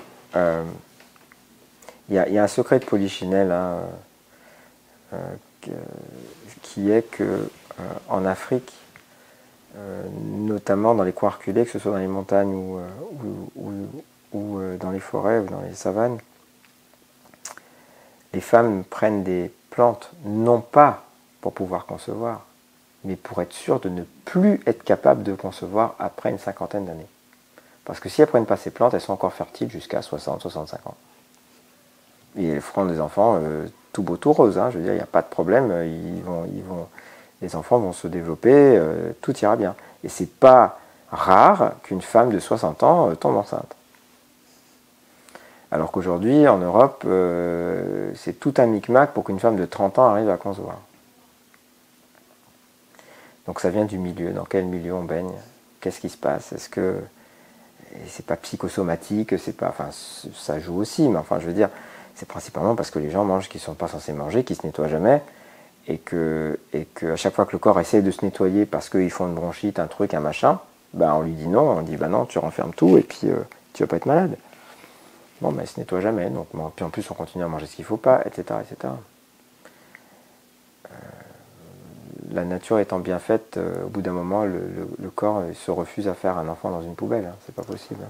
Et donc, euh, ça tient pas, on n'arrive pas à les faire. On va vous dire, oui, mais c'est hormonal. évidemment, vous balancez les hormones dans le corps, vous lui envoyez un message qui lui dit, tu vas concevoir quand même. Ben, il va être obligé de le faire, puisque vous l'obligez à le faire. Et puis après, ça va être les prématurés, ça va être les problèmes, les machins, l'enfant qui n'arrive pas à faire ci, à faire ça, problème de, de, de, de, cognitif, et ceci et cela. Et on ne va pas voir le lien de cause à effet. On va se dire, euh, j'ai eu tellement de mal à le concevoir et maintenant euh, j'ai tous ces problèmes. Euh, le corps, il n'était pas prêt à le faire pour peut-être des très très bonnes raisons. Alors évidemment, ça paraît violent ce que je suis en train de dire parce que ça nous met en face de nos responsabilités. Il ne faut pas confondre la responsabilité et euh, la culpabilité. Hein. C'est deux choses bien distinctes. Hein. La culpabilité, c'est vous êtes dans la culpabilisation, ça veut dire c'est votre faute, vous avez fait exprès et, c'est à cause de ça que ça arrive. Non, non. la responsabilité, c'est je comprends dans ce qui m'arrive la part qui euh, ne dépendait uniquement que de qui uniquement de moi. Et ça peut être quelque chose qui a été fait en conscience ou pas. Des fois, on n'a pas conscience, hein, mais si quelqu'un vous marche sur le pied quand vous êtes dans le métro, là, vous êtes en train de gentiment euh, lire votre bouquin, vous pouvez dire, il faut faire attention, etc. Oui, mais la part, votre part dans cette histoire, c'est que vous étiez là. Est-ce que vous vous êtes réveillé plus tôt ce matin-là? Est-ce que vous êtes arrivé en retard? Pourquoi vous êtes mis dans ce wagon? Vous avez une part de responsabilité. vous n'avez pas cherché à ce qu'on vous marche sur le pied. Mais c'est votre part de cette équation. Et la responsabilité, c'est de se dire, bah, en fait, je ne savais pas, mais j'ai mangé ce qu'il fallait pas, je ne savais pas, mais je ne me suis jamais nettoyé, je ne savais pas, j'avais pas conscience de ça. Bon, ben maintenant, je vais faire ce qu'il faut, puis on va voir ce qui va se passer. Euh, Irène et moi, quand on est en conférence, on a l'habitude de dire euh, euh, la quantité de gens qui, qui en, sont à la sixième, septième, huitième five, qui n'arrivent toujours pas, que c'est galère et machin, ils mangent vivant, ils nettoient, en général, moi je sais que j'ai besoin de leur dire, écoutez, il est très possible que vous soyez capable de faire, un enfant avant même que votre corps soit assez nettoyé pour vraiment vous soyez sorti du bois. Donc je vous conseille d'attendre au moins le temps qu'il faut pour faire un enfant, pour vous nettoyer, manger vivant et faire tout ce qu'il y a à faire. Comme ça, ben, une fois que c'est fait, ben, déjà vous avez bien bien bien nettoyé le système euh, et donc on peut partir sur de bonnes bases. Parce que très souvent, euh, c'est problème de fertilité, et puis au bout de trois mois, euh, ah bah je suis enceinte, comment je fais? Je dis, Bon, bah écoutez, on va faire autour de ça, on va regarder comment on va vous accompagner avec la grossesse, et puis voilà. Mais idéalement, on aura attendu vraiment d'aller plus profondément et nettoyer plus profondément. Parce que ce qui n'est pas fait avant la naissance, ça va être obligatoirement quelque chose qu'il va falloir faire après. C'est-à-dire que cet enfant, s'il part avec une certaine toxémie, euh, ce qui est le cas de tous les enfants du monde qui naissent qui, qui, naissent aujourd'hui, euh, il va tenter, s'il est solide, de se nettoyer par lui-même. Et donc il va tomber malade. Alors, c'est pas grave quand on, quand on sait quoi faire avec un enfant. Ça se passe bien. Hein. J'ai raconté l'histoire de mon petit cousin qui, qui avait fait une coqueluche. Quand on sait quoi faire, ben, on s'en fiche, on l'aide à faire ce qu'il a à faire, et une fois que c'est sorti, on n'en parle plus. Mais on n'est pas dans ce cas de figure la plupart du temps, on est pétri de peur, on a beaucoup de peur, euh, euh, on comprend pas comment on a l'impression que la maladie, ça tombe du ciel. On va désinfecter tous les trucs parce qu'on pense que c'est les microbes. Enfin, et donc on est dans une situation où on est dans une paranoïa folle parce qu'on n'a pas compris comment ça marche et que on fait pas confiance au système et qu'on n'a pas appris à aider le corps à faire ce qu'il a à faire. Donc plutôt que de faire des choses dans l'angoisse après la naissance, je dis aux gens, bah, faites les choses en confiance avant. Comme ça, vous occupez de vous, ça vous fait pas plus peur que ça, vous nettoyez, vous faites ce que vous avez à faire, puis après ça se passe bien. Et puis comme on se nettoie, parce que pareil, pour avoir confiance, pour pas avoir peur, il faut des cellules. Et donc comme on se nettoie, on a de plus en plus confiance, on a de moins en moins peur, on est beaucoup plus détendu, on est moins en moins paranoïaque, etc. etc. parce qu'on a nettoyé son terrain. Alors évidemment, la plupart des gens qui viennent me voir pour l'histoire de fertilité, fertilité pardon, c'est principalement des femmes, parce que il leur pèse cette espèce de responsabilité euh, non dite, là, où c'est s'il y a quelque chose qui ne marche pas, c'est de leur côté. Souvent parce qu'elles ont pris la pilule, et puis on dit ouais mais j'ai pris la pilule pendant des années, donc c'est peut-être pour ça que ça ne marche pas, etc. Je leur dis, pour faire un bébé, il faut être deux. Donc, euh, ok, le bébé se, se développe dans la lymphe de maman. D'accord, très bien, ça c'est vrai. Le liquide amniotique, c'est de la lymphe. Mais le filtre, c'est papa parce que c'est les gènes du père qui sont responsables de la, de, la fabrication du tissu euh, extra-embryonnaire. Donc euh, le placenta, le cordon ombilical, c'est les gènes du père qui en sont responsables. Les gènes de la mère ne sont pas responsables de la fabrication de ce tissu. Donc quand je dis aux parents que c'est les deux qui doivent se nettoyer, c'est les deux, parce que le filtre, c'est papa quand même à la base. Donc il se nettoie. Et quand les deux se nettoient, ça se passe très bien. Hein. Euh, et les, gens qui ont eu des enfants avant des nettoyages et qui ont des enfants après vous disent on n'a pas du tout les mêmes enfants. Mm. on a d'un côté des enfants, il faut toujours être derrière eux, il y a toujours un problème, il y a toujours un truc. Ils se noient dans un verre d'eau, enfin c'est tout le temps un drame. Puis de l'autre côté, on a des enfants euh, qui poussent tout seuls. On n'a rien besoin de faire.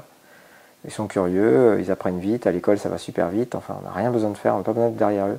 On a juste besoin d'être avec eux, mais on n'a pas besoin d'être derrière eux. Et bon, ça c'est un truc qu'on remarque, euh, qu'on remarque. Donc la conception, ouais, ça se prépare, c'est comme tout.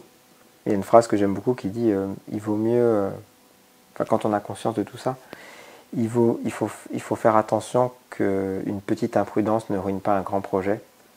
Une petite impatience, pardon, ne ruine pas un grand projet. Et c'est pour ça que je dis aux parents, soyez pas impatients, apprenez la patience, nettoyez-vous d'abord, prenez le temps, et puis le projet d'enfant que vous avez, ben, ça ne va pas être le même derrière. Donc euh, voilà ce que j'aurais à dire sur la conception, avec peut-être le fait que, évidemment, euh, j'ai un truc, quelque chose que, je n'ai pas expliqué, mais ces femmes qui habitent euh, dans les montagnes, dans les montagnes ou du Caucase ou de l'Atlas ou dans, en Afrique subsaharienne et qui, font, qui sont capables de faire des enfants très tard.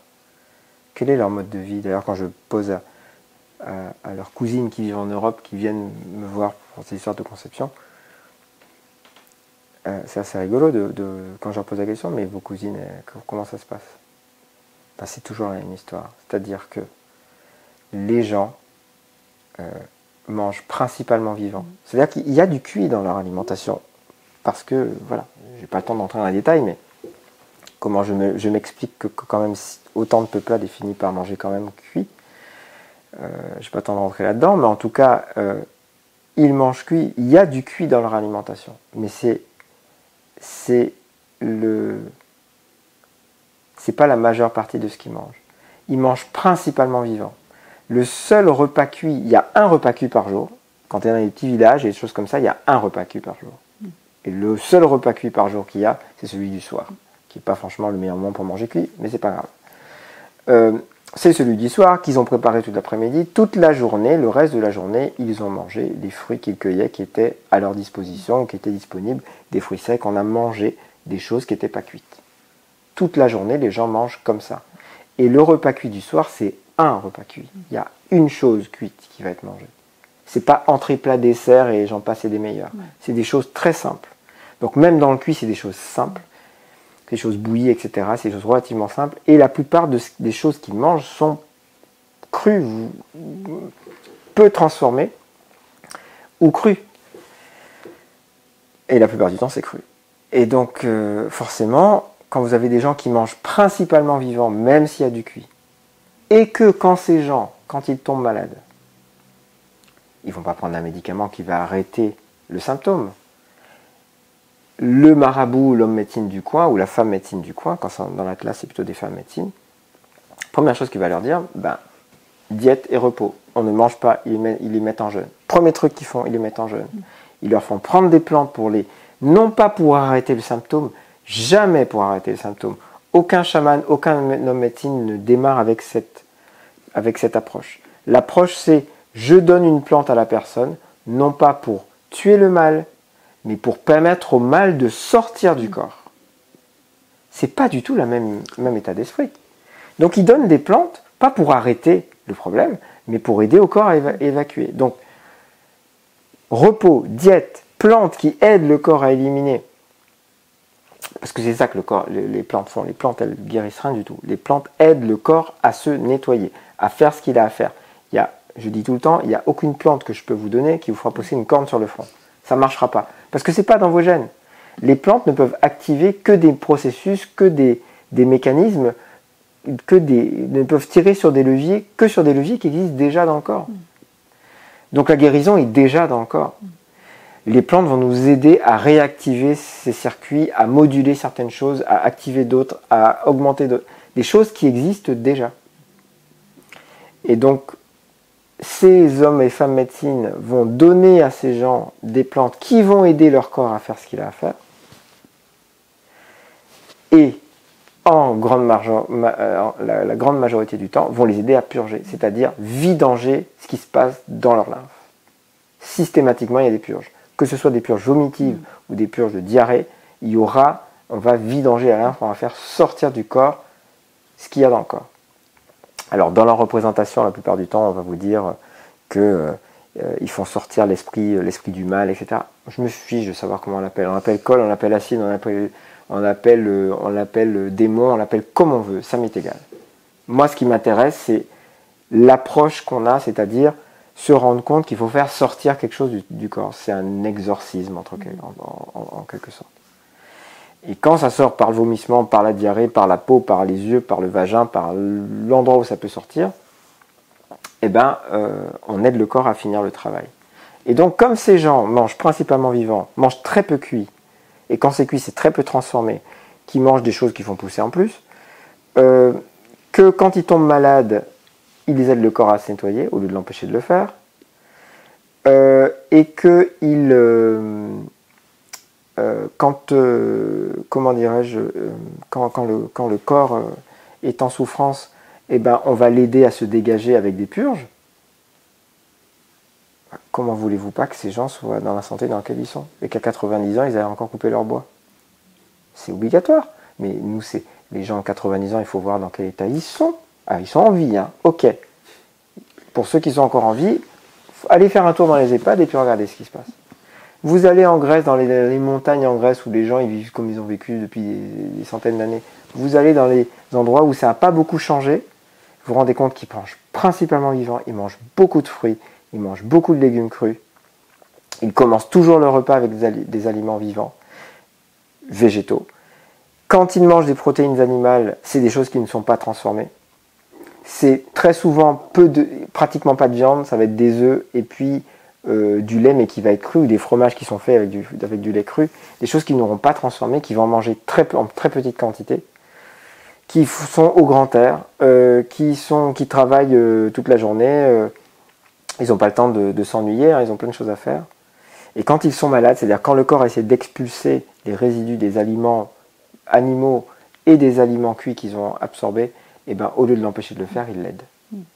Et donc forcément, on n'a pas les mêmes, euh, on n'a pas les mêmes choses. On a pas, on a des gens qui sont capables de concevoir, on a des gens qui, pourtant, qui mangent cuit, pourtant, mais ils mangent pas que cuit. Ils mangent peu cuit. Le reste, c'est plutôt vivant. Donc ça, c'est un truc qui m'a qui m'a marqué dans ma pratique, c'est me rendre compte que, en fait, euh, ça c'est une vieille histoire, hein, mais mais euh, l'histoire qu'on nous raconte, c'est l'histoire des gens qui vivent dans les villes. C'est toujours l'histoire des vainqueurs qu'on écrit. Hein. C'est les gens des villes qu'on. Oui, mais euh, il, y a, il y a 100 ans, les gens mouraient à 30, 40 ans. Dans les villes. Dans les campagnes, pour mourir, il fallait que vous tombe une bûche sur la tête. Les gens, ils vivaient vieux. Ça a toujours été comme ça, n'importe quel pays du monde, y compris la France. donc voilà, donc ça, la conception, il faut nettoyer le corps. Euh, et plus on a fait ce travail de nettoyage en amont, ben, moins on a le faire après. Et ça vaut le coup, ça vaut vraiment le coup. Euh, après, ce qu'on n'a pas fait avant, on peut le faire après, hein, c'est pas, pas, grave, mais ça vous demander peut-être plus d'attention, un peu plus, il y aura peut-être plus d'inquiétude, plus de choses comme ça. Si on peut faire les choses sans trop s'inquiéter, c'est quand même beaucoup mieux. Et puis, euh, comme dit Irène tout le temps, j'aime beaucoup cette phrase qu'elle dit tout le temps, ce qui est fait n'est plus à faire. Mm. on le fait avant, comme ça c'est plus à faire, et puis on n'en parle plus. Voilà ce que je dirais sur la conception, euh, que c'est un problème d'Occident. Euh, L'Occident a du mal à concevoir, pas que des enfants. Et, donc on se retrouve dans cette situation euh, dramatique où on a des femmes qui vont aller dans des extrêmes. Ah, moi, ça m'amusait au départ euh, ce genre d'idée, parce que voilà, avec ce qu'on apprend en science, on se dit ah, peut-être un jour on va pouvoir faire ci, pas faire ça. On a des femmes qui vont faire des dons d'ovules, on fait des greffes de noyaux d'ovules d'une femme à une autre pour que ce soit quand même son matériel génétique, mais comme euh, ça, l'ovocyte il marche pas bien, on prend un ovocyte de quelqu'un. Enfin, c'est compliqué Enfin, je veux dire, ok, je, je, peux comprendre qu'on ait envie de faire ça parce qu'on dit bah, peut-être que je peux, mais encore une fois, on a la tête jusqu'au cou au fond de la poubelle, à regarder ce qui se passe dans la poubelle, au lieu de comprendre qu'il faut la vider et la nettoyer. Alors, évidemment, hein, quand on va regarder ce qui est dans la poubelle, il y a plein de choses qui ne vont pas dans la poubelle. Et puis on va se dire, ah ben, euh, comment on va tuer la mouche bleue euh, euh, Comment, c'est quoi le cycle de vie de la mouche rouge Quel bégon on va utiliser pour tuer la mouche noire Ok, on peut faire comme ça. on aura compris juste, on va vider la poubelle, on va la nettoyer et il n'y a plus de mouches. C'est quand même pas compliqué. Et donc, la conception, ça se, ça, se, résume à ça.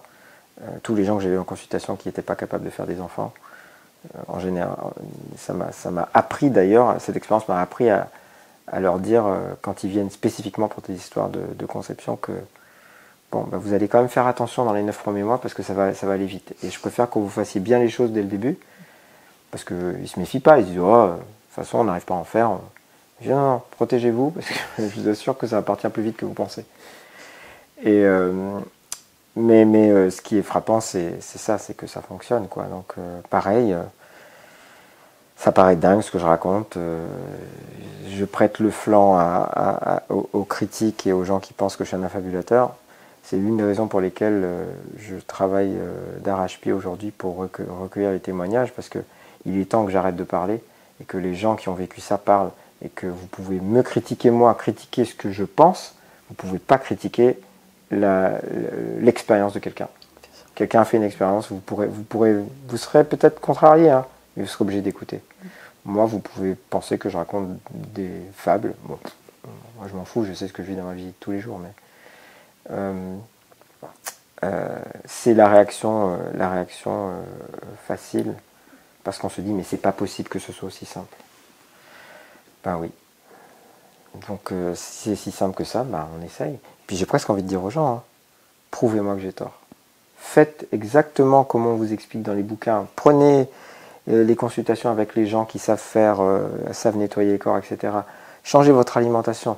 Et puis regardez si ce qu'on vous a dit, c'était un mensonge ou si c'était vrai. Prouvez-nous par l'expérience, d'ailleurs les scientifiques font ça tout le temps, prouvez-nous par l'expérience qu'on a tort. Puis regardez ce qui se passe moi je, je, sais que ça va bien se passer. Hein. Je sais que euh, les, gens les plus sceptiques, euh, quand ils regardent, quand ils regardent qu'ils font des enfants, que, que tout ce qui est autour de la, de la fertilité, tout ce qui est autour de la, tout ce qui est autour de, du, système, du fonctionnement des cycles menstruels, des choses comme ça, que des femmes qui avaient des problèmes d'endométriose et de ci et de ça, quand elles font ce qu'elles ont à faire, à condition qu'elles le fassent et qu'elles n'aient pas peur des premiers pas qui peuvent être des fois un peu chaotiques parce que quand on fait quelque chose comme l'endométriose, on est extrêmement acidifié. Donc, euh, ça veut dire qu'il ben, y aura, des, y aura, des, y aura des, choses un peu, qui peuvent être un peu difficiles à vivre au tout début. Mais aujourd'hui, on parle de l'endométriose en disant aux femmes qui ont l'endométriose, ben, vous pourrez peut-être ne pas faire des enfants. Donc, congelez vos ovocytes, comme ça, vous pourrez peut-être en faire. Moi, je dis, mais nettoyez votre corps, et puis il n'y aura déjà plus d'endométriose. On va déjà oublier ça. L'endométriose, ce n'est pas le problème c'est le corps qui essaye de nettoyer quelque chose et qui est bloqué. Il essaie de nettoyer depuis le début par les règles, par tout ça. Et comme il est bloqué, ben, c'est comme un filtre qui est bouché, qui est bloqué. Vous avez euh, quelque chose qui est coincé dans votre, dans votre, dans la tuyauterie de votre, de votre évier. Ben, L'évier il va déborder euh, et ça va pas être propre, quoi. Ben, c'est pareil, c'est pareil. Il faut nettoyer. Donc euh, les problèmes gynéco, quel que soit leur nom il euh, ben, faut nettoyer, c'est pareil. Euh, donc là, que ce soit au niveau de la conception, au niveau de l'accompagnement. Alors pareil, évidemment, idéalement, on accompagne euh, les femmes et les, les, couples, en tout cas, qui veulent concevoir avant la grossesse, parce qu'en fait, déjà, même des gens qui ne sont pas spécialement nettoyés, etc., la grossesse se passe plus ou moins. Plus ou moins. Euh, comment? Le corps est plus ou moins en mode automatique. D'ailleurs, il y a tellement de femmes aujourd'hui qui disent Ouais, trois premiers mois de ma grossesse, j'arrêtais pas de vomir, j'étais malade. C'est le corps qui se nettoie. C'est pas, pas agréable, je sais, mais le corps fait quelque chose qu'on l'a empêché de faire. Donc, quand ça arrive, eh ben, on aide le corps à se nettoyer, etc. Et donc, il n'y a plus de nausées et ça se passe bien. Mais c'est sûr que si on a nettoyé en amont, il n'y a pas ce problème. Euh, mais tout ce qui est la périnatalité, tout ce qui est euh, comment on suit les gens, euh, une femme qui est enceinte, etc. Une femme enceinte ben, pourra faire le plus beau bébé du monde si elle mange principalement ce qu'elle est censée manger. Si elle continue à manger ce qu'il ne faut pas, ben, elle fera ce qu'elle pourra. Alors, c'est pas grave, je veux dire, on survit, hein, mais ce qui n'a pas été fait avant la naissance. Déjà, ça va conditionner comment les choses se passent pendant euh, la grossesse. Ça va conditionner comment la naissance elle-même va se faire. Parce que comprenez bien que euh, les épisiotomies à tour de bras, euh, les complications qui sont liées à la naissance, dans quel état était votre corps avant que vous accouchiez? Votre corps va faire ce qu'il peut. Et donc quand les tissus sont pas souples parce qu'ils sont très acidifiés, il y a un tas de choses qui ne fonctionnent pas dans le système, comment voulez-vous pas qu'ils se déchirent? Ils vont se déchirer, c'est normal. Euh, les femmes qui, qui, se sont nettoyées, qui ont fait le travail, tous les protocoles de nettoyage et manger vivant avant de, avant de concevoir et avant d'accoucher, disent toutes, ça se passait comme une lettre à la poste. En 15 minutes, le travail a commencé, pouf, l'enfant est sorti, on n'en parle plus. Et quand elles ont vraiment fait un travail, non pas uniquement euh, physique avec les purges et l'alimentation, mais aussi un travail émotionnel, euh, notamment avec la gestion de leurs émotions, la gestion de l'énergie.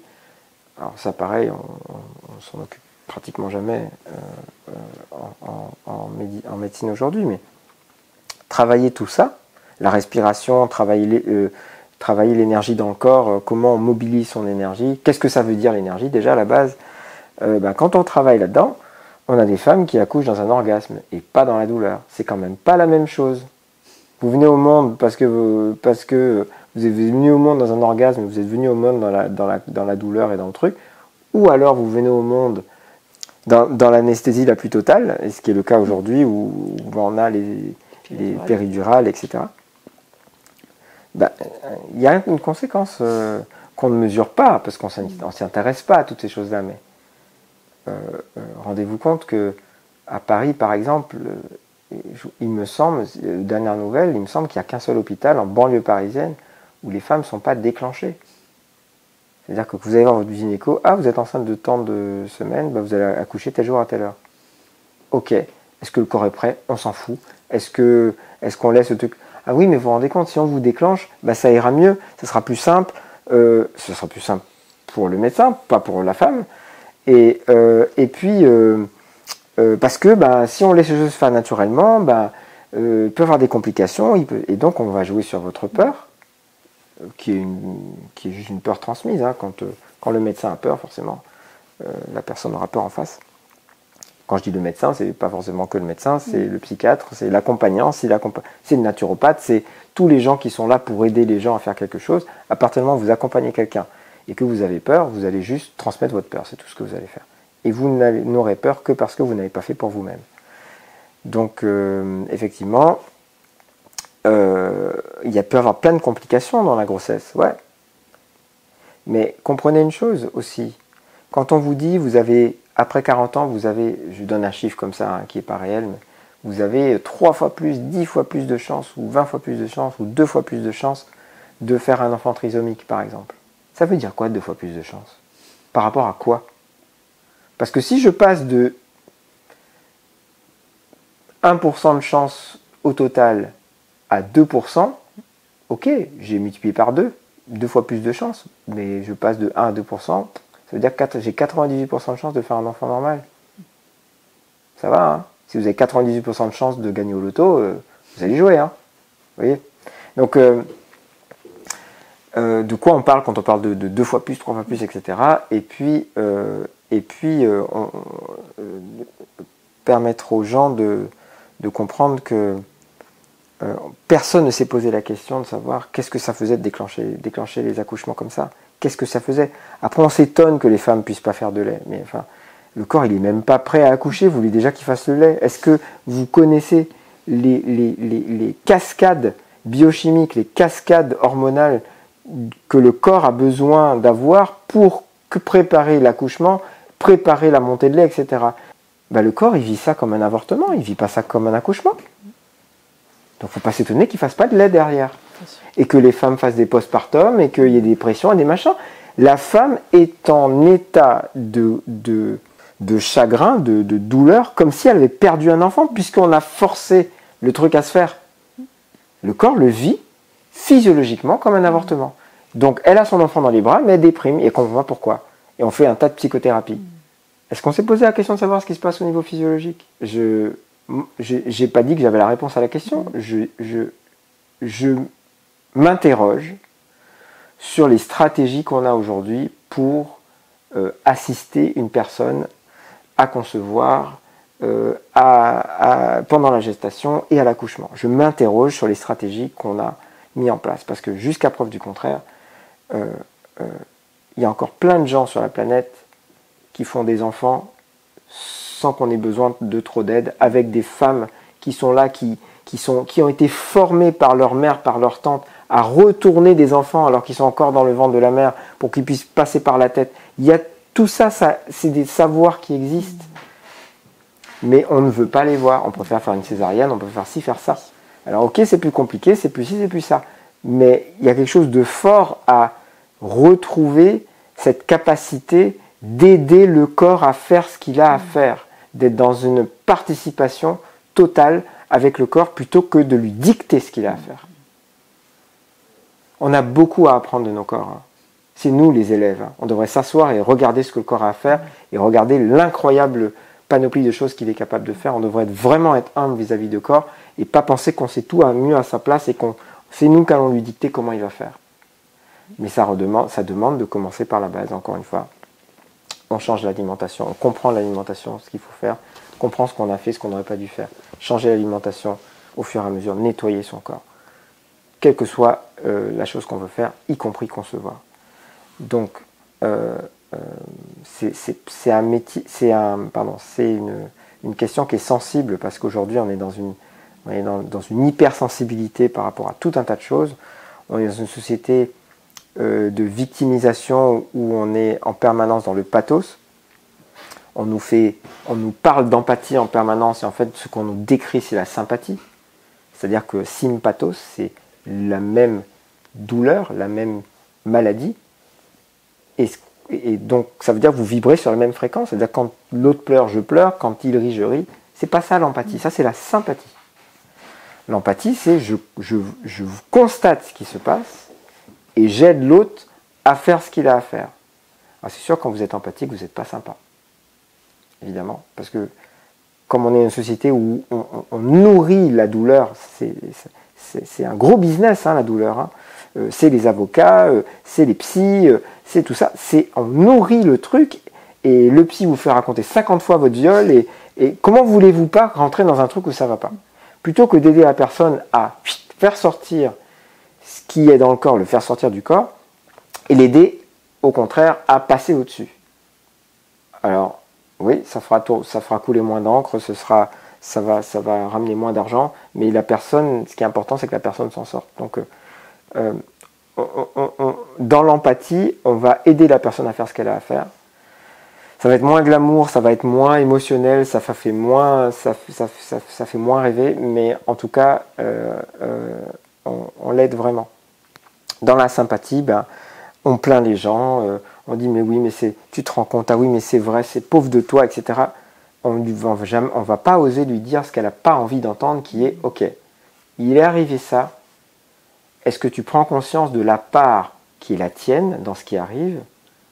Parce que si j'arrive à prendre conscience de la part qui est la mienne, d'un seul coup, je reprends plus de pouvoir. je me dis, ben, si cette part de la chose dépend de moi, je change ça, et déjà je démarre avec quelque chose de meilleur. Et ce que je ne peux pas changer, ben, je ne peux pas le changer, mais si je peux changer quelque chose, je reprends du pouvoir. Ben non, au lieu de montrer aux gens quelle est leur part de responsabilité dans quelque chose, et c'est, on va le tourner, quelqu'un qui est dans le pathos, ça va, le tourner comme une accusation, c'est pas une accusation, c'est comment j'agis pour changer le réel, en quelle, quelle partie du réel je suis capable de changer, donc je prends mes responsabilités. Et, donc, si je suis un vrai ami et que quelqu'un vient et qu'il n'est pas bien, etc., mon attitude, ça va être de l'aider à faire ce qu'il a à faire. Donc déjà, de commencer à voir comment je peux t'aider. On va écouter. Et puis on dit, bon voilà, clairement, là, ta part de responsabilité dans cette histoire, elle est là. Est-ce que tu es d'accord? Parce que vous ne pouvez pas enlever d'une table un objet dont vous avez nié l'existence. Si vous considérez que cet objet n'est pas là, vous ne pourrez pas l'enlever. Donc si d'un seul coup je vous aide à voir la part de votre responsabilité dans ce qui se passe, vous dites ah ouais en fait j'avais pas vu que j'avais fait ça comme ça comme ça. Et puis ça fait pas plaisir. Hein. Mm. On n'a pas envie de on a envie que ça soit à l'extérieur. On a envie que ce soit l'autre, que nous on n'a rien fait, qu'on ait des oies blanches. On a envie de faire ça. Mais quelle est sa part de responsabilité? Et la part de responsabilité, des fois, c'est juste de ne pas avoir su dire non. Des fois, c'est juste ça. Bon, ben dit ouais, j'aurais dû dire non. Quand j'ai vu qu'un tel euh, au travail faisait pas ce qu'il fallait, etc. Euh, je me suis dit que ben, ben, parce que je l'aime bien, je vais quand même essayer de l'aider à réparer son truc. Et en fait, il fallait dire non et dire ben, écoute, tu te débrouilles, sinon c'est moi qui prends tout dans la figure. Bon, ben, des fois, l'erreur qu'on a faite, c'est pas savoir dire non. Hein. Mais déjà reconnaître la part de responsabilité. Et dans l'empathie, c'est ce qu'on fait. On aide la personne à reconnaître sa part de responsabilité. Euh, et là, je parle évidemment pas des enfants qui ont été abandonnés. Je ne parle pas de ça. Hein. Je parle vraiment que. Et puis, la part de responsabilité, en quelque part, c'est ben, l'enfant, il est là, il n'a rien demandé à personne, mais, mais c'est parce qu'il est là où il est, dans la famille là où il est, qu'il se passe ce qui se passe. C'est pas de sa faute.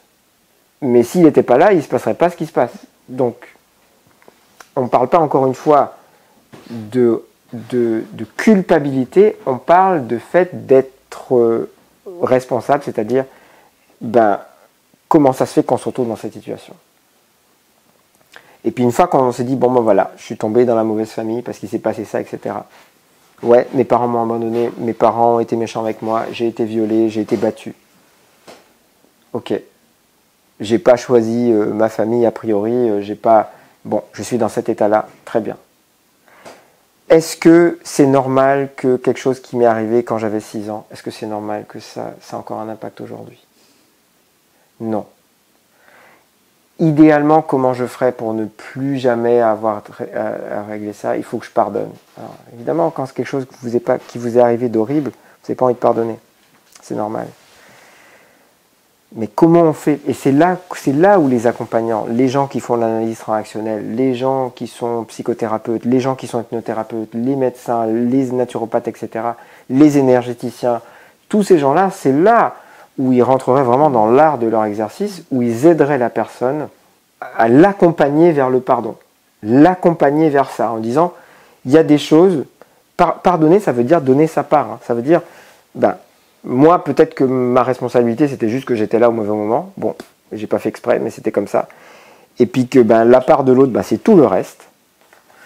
Euh, mais je reconnais que ben, maintenant, cette personne-là, elle a fait aussi avec ce qu'elle pouvait, avec son histoire, avec tout ça, et que finalement, elle a juste véhiculé quelque chose qui, qui était au-delà de, au-delà de sa, au-delà de sa, de sa connaissance. Et voilà. Et moi, j'étais au mauvais moment, au mauvais endroit. Bon, voilà. Et, quand on est capable de, voir ça, c'est là qu'on arrive au pardon, qu'on arrive à ce chose-là. Encore une fois, plus facile à faire quand ces humains sont propres. Donc, beaucoup plus facile. Donc, au niveau de la, conception, le problème, c'est qu'il y a beaucoup, c'est pour ça que je parle de ça, il y a beaucoup de culpabilité, il y a beaucoup de se, de, se dire euh, euh, bah, comment ça se fait que j'arrive pas à concevoir, etc., etc. se démener comme on peut pour faire tout un tas de choses. Et puis comme on a dépensé tout ça de temps, tout ça d'investissement pour enfin pouvoir euh, procréer, euh, l'enfant devient un, bijou, enfin un truc. Et, donc quand on a peur de perdre quelque chose, c'est là où on, a le, où on est le plus euh, irrationnel, où on est, où on va, on, est le plus vulnérable et et donc, ben, on va avoir des parents où l'enfant fait ce qu'il veut parce que ça m'a mis tellement de temps à, pouvoir le concevoir que je veux surtout pas que, que, que, cet enfant manque de quoi que ce soit. Et on va plus remplir son rôle de parent, on va plus remplir son rôle empathique de parent qui, ok, ça a été difficile pour t'avoir, mais je suis là pour t'élever. Je suis pas là pour te, pour te pourrir gâter en fait. Donc, euh, se rappeler que la conception, c'est pas juste euh, la fécondation d'un ovocyte. Hein. C'est comment on le prépare. Est-ce qu'on a, je vais même plus loin, hein, est-ce qu'on a dans sa tête, au final, compris pourquoi on veut avoir un enfant? Est-ce que c'est juste parce que tout le monde en a? Bon, c'est une manière de faire. Ça s'est fait comme ça pendant très longtemps par mimétisme. Mais est-ce que au, départ, avant de faire cet enfant, est-ce qu'on a réglé nos ombres? Est-ce qu'on a réglé nos problèmes? Parce que si on n'a pas réglé nos problèmes, on va le répercuter sur l'enfant forcément. Bon, ça c'est pas totalement indispensable, hein, mais ça serait intéressant qu'on commence à se poser des questions. Est-ce qu'on accompagne les parents qui veulent faire des enfants avant, pendant et après la conception? Est-ce qu'on les a aidés à régler leurs problèmes interpersonnels dans le couple, le problème interpersonnel dans leur famille, avant de se dire bon, on va faire un enfant ensemble? Est-ce qu'une fois qu'on est enceinte, est-ce qu'on les accompagne, enfin avant déjà avec l'alimentation, etc. Est-ce que pendant que la femme est enceinte, etc., est-ce qu'on aide le mari à s'intégrer dans cette relation qui se naît avec sa, femme. Est-ce qu'on aide la femme aussi à comprendre euh, euh, comment euh, qu'un bébé, elle n'est pas toute seule, même si elle a l'impression? Est-ce qu'on l'aide à préparer le moment où l'enfant sera plus dans son ventre? Est-ce qu'une fois qu'il y a eu l'accouchement, est-ce que on aide déjà l'enfant à naître comme il a envie de naître? Est-ce qu'on accompagne les parents derrière à, changer leur, leurs habitudes? Est-ce qu'on fait tout ça? Demander de l'empathie à quelqu'un, ça demande plus de travail, ça demande plus de travail sur soi, ça demande de faire des choses qui sont. de sortir de sa zone de confort. L'empathie, on sort de sa zone de confort. Euh, mais ça paye, ça paye bien à la fin. Quand on sait pourquoi on est malade quand on est malade, quand on sait pourquoi on ne peut pas concevoir, quand on sait pourquoi on vomit quand on est enceinte, quand on, on, le vit différemment quand on dit Ah non, mais ok, je sais pourquoi, allez, je vais aider mon corps. C'est pas drôle, mais je vais l'aider. Et une chose, c'est pour ça que j'en parle tout le temps, mais une chose qu'on peut déjà faire quand on se soit cassé la jambe ou qu'on commence à faire, euh, je ne sais pas moi, une otite, on peut commencer par respirer. Et c'est pour ça que j'ai été apprendre la respiration Wim Hof, que je suis instructeur Wim Hof, euh, que j'ai suivi cette formation, que j'ai été apprendre avec lui, parce que j'ai compris que c'était une respiration qui était thérapeutique et que même si elle ne règle pas euh, c'est pas un coup de baguette magique, euh, elle permet de gagner du temps, de gagner de la force, de d'aider le corps à, même euh, se remettre d'un trauma plus rapidement. Ben, quand ça va pas, on commence par respirer. C'est le premier truc. Donc quelqu'un qui a une nausée commence par faire une respiration et la nausée se calme. Au bout d'un certain temps, ça se fait pas tout seul mais ça se calme. On commence à avoir un vertige. Allez, si on ne peut pas aller aux toilettes directement, on va s'allonger, on va respirer. Puis après, on va aller aux toilettes. Parce que souvent, les gens qui ont des vertiges, c'est qu'ils essaient d'éliminer quelque chose et qu'ils sont tellement pas bien qu'ils n'arrivent même plus à sentir qu'ils ont besoin d'éliminer quelque chose. Et pareil, on a appris à avoir peur des, pertes de connaissances, on a appris à avoir peur euh, des gens qui, qui maigrissent, on a peur de tout un tas de choses quand on, comprend ce que le corps essaie de faire et qu'on l'aide et qu'on arrête d'avoir peur, ben il se passe autre chose. Alors,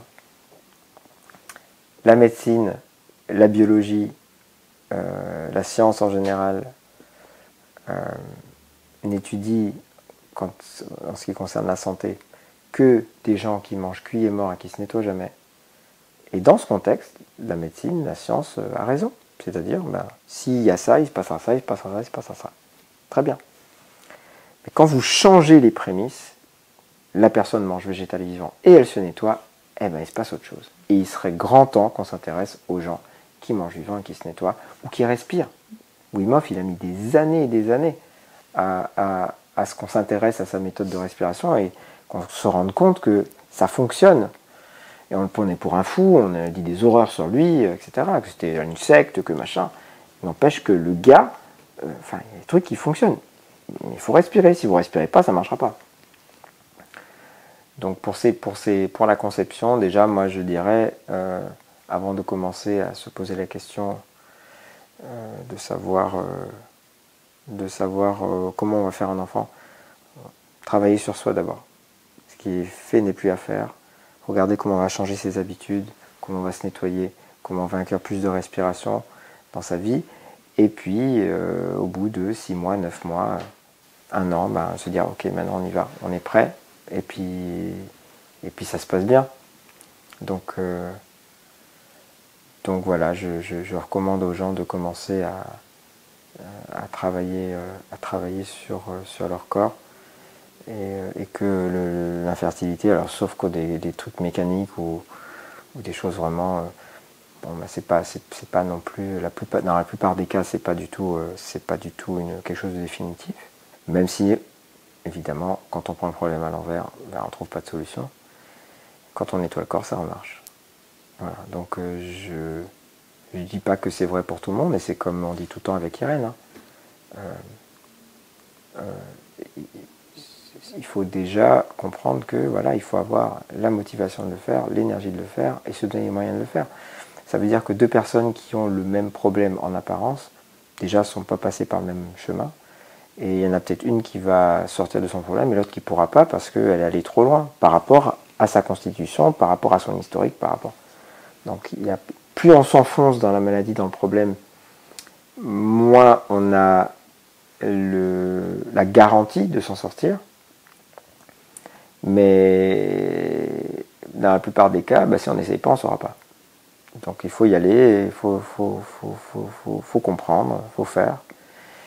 Et, euh, et puis ça se passe bien en général. Puis la, périnatalité, pareil, ça fait peur à tout le monde. On dit aux femmes de ne pas prendre ci, pas prendre ça. Attention aux huiles essentielles, attention aux légumes crus, attention aux fruits crus. je veux dire, euh, ça c'est quand on a, enfin, quand on n'a pas compris comment ça part, ça se passe. Mais euh, vous avez des pays comme l'Inde où les gens mangent des choses très épicées avec beaucoup de, plantes qui contiennent énormément d'huile essentielle. Tout va bien. Il hein. ne faut pas faire n'importe quoi, évidemment. Mais euh, on peut utiliser les plantes. Euh, les femmes ont toujours utilisé les plantes pour se soigner quand elles étaient enceintes. Et jusque-là, ça a l'air de plutôt bien marcher. Hein. donc, par contre, aujourd'hui, on le voit, je, enfin, c'est assez dingue, mais on va avoir des femmes à qui on va détecter une calcification au niveau du sein euh, de 2 mm alors qu'elles sont enceintes et on va leur balancer une chimiothérapie alors qu'elles sont enceintes. Et ça, on trouve aucun problème à ça. Laissez-moi tranquille avec mes plantes et mes huiles essentielles, s'il vous plaît. Préparer, préparer la grossesse, très important. Mais j'ai presque envie de dire, dans un premier temps, on va faire comme si on ne préparait pas une grossesse. On va s'occuper de soi, bien nettoyer son corps, manger le plus vivant possible, être accompagné s'il y a besoin, apprendre les plantes, parce que évidemment, plus on aura appris de choses, bah, plus on sera capable d'être autonome après la naissance du bébé. On fait toutes ces choses-là. Et puis, et puis après, quand on est prêt, bah, on, le fait en conscience, on comprend pourquoi on faire l'enfant, etc. Et, on le fait et c'est chouette. Et euh, tous les gens que j'ai accompagnés euh, qui étaient venus pour ça, bah, ça se passe plutôt bien. quoi. Donc euh, on, est assez content. Et, et donc c'est là que justement, quand on est dans l'empathie déjà par rapport à soi-même. Ces femmes qui avaient du mal à concevoir qu'ils d'un seul coup font des enfants, puis en plus ça se passe bien, puis la grossesse se passe bien, puis l'accouchement se passe bien, puis l'enfant se porte bien, etc. Elles prennent la responsabilité de leur vie, c'est-à-dire elles se disent, euh, ben, en fait, euh, tout ce qui s'est passé, j'arrivais pas à faire les enfants, etc. J'étais dépressif, j'avais ci, j'avais ça. Ben, c'est parce que je faisais avant. Et maintenant que j'ai changé mon quotidien, que j'ai changé ici et ça, bah, je vais mieux dans ma tête. J'ai un enfant qui grandit tout seul, j'ai pas grand chose à faire. Euh, et en même temps, toutes ces années où j'ai galéré, où j'ai déprimé, où je me sentais pas femme parce que ceci, cela, bah, j'en arrive à être en gratitude par rapport à ça. Parce que ça m'a permis d'être là où je suis aujourd'hui. Donc ça veut dire que ce pardon dont je parlais, c'est le pardon aussi vis-à-vis -vis de soi-même, et on se dit, mais en fait, Heureusement que ça s'est passé comme ça. Mais, mais, mais on peut faire ça que si on s'est nettoyé, que si on a fait ce qu'il fallait. Sinon, on n'y arrive pas. Et on se dit toujours, euh, on dit toujours que j'aurais préféré que ça se passe différemment. Vous savez quand vous avez, vous savez quand vous êtes passé au-dessus de quelque chose de difficile, quand vous vous dites, eh ben, si c'est à refaire, je ferai de la même manière. Là, vous savez vraiment que vous êtes passé au-dessus de quelque chose. Et vous dites, ben, que cette expérience qu'elle a faite pour moi, c'est me rendre plus fort, c'est me permettre d'évoluer, me permettre d'aller chercher en moi, dans les recoins de moi-même, d'aller confronter mes ombres, etc. Euh, et, parce que je ne me suis pas laissé abattre et que je, j'ai travaillé sur moi au lieu de tout remettre la responsabilité sur les autres, et eh ben je, m'en sors grandi à la fin et je suis content que ça soit passé et les parents qui, les enfin arrivent à concevoir après tous ces, ces galères, euh, ils sont reconnaissants pour le parcours qu'ils ont eu et je vais même vous dire, ils finissent par oublier. En fait, ils oublient en fait les galères qu'ils ont eues, ils oublient, ils euh, les difficultés. Enfin, c'est loin dans leur tête. Ils vivent au présent, ils vivent ce qu'ils ont été à faire. Et, c'est le principal. Euh, donc j'invite les gens qui se posent ce genre de questions, je les invite à, faire ce pari, euh, de voir quand on s'occupe de soi. Déjà rien qu'à se remettre à l'exercice physique, hein, sans même penser à parler d'alimentation. Et rien que de remettre un peu le corps en mouvement, etc. Déjà ça, quoi. C'est pas grand chose après, a priori. Mais déjà ça. Et puis ben, faire tout le reste à la mesure qu'on peut, à la vitesse qu'on peut. Et puis on, fait les choses. Euh, encore une fois, il ne faut pas qu'une petite impatience ruine un grand projet.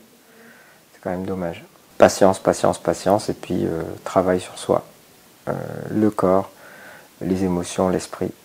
Et puis on voit comment ça bouge. Voilà ce que je dirais sur la conception.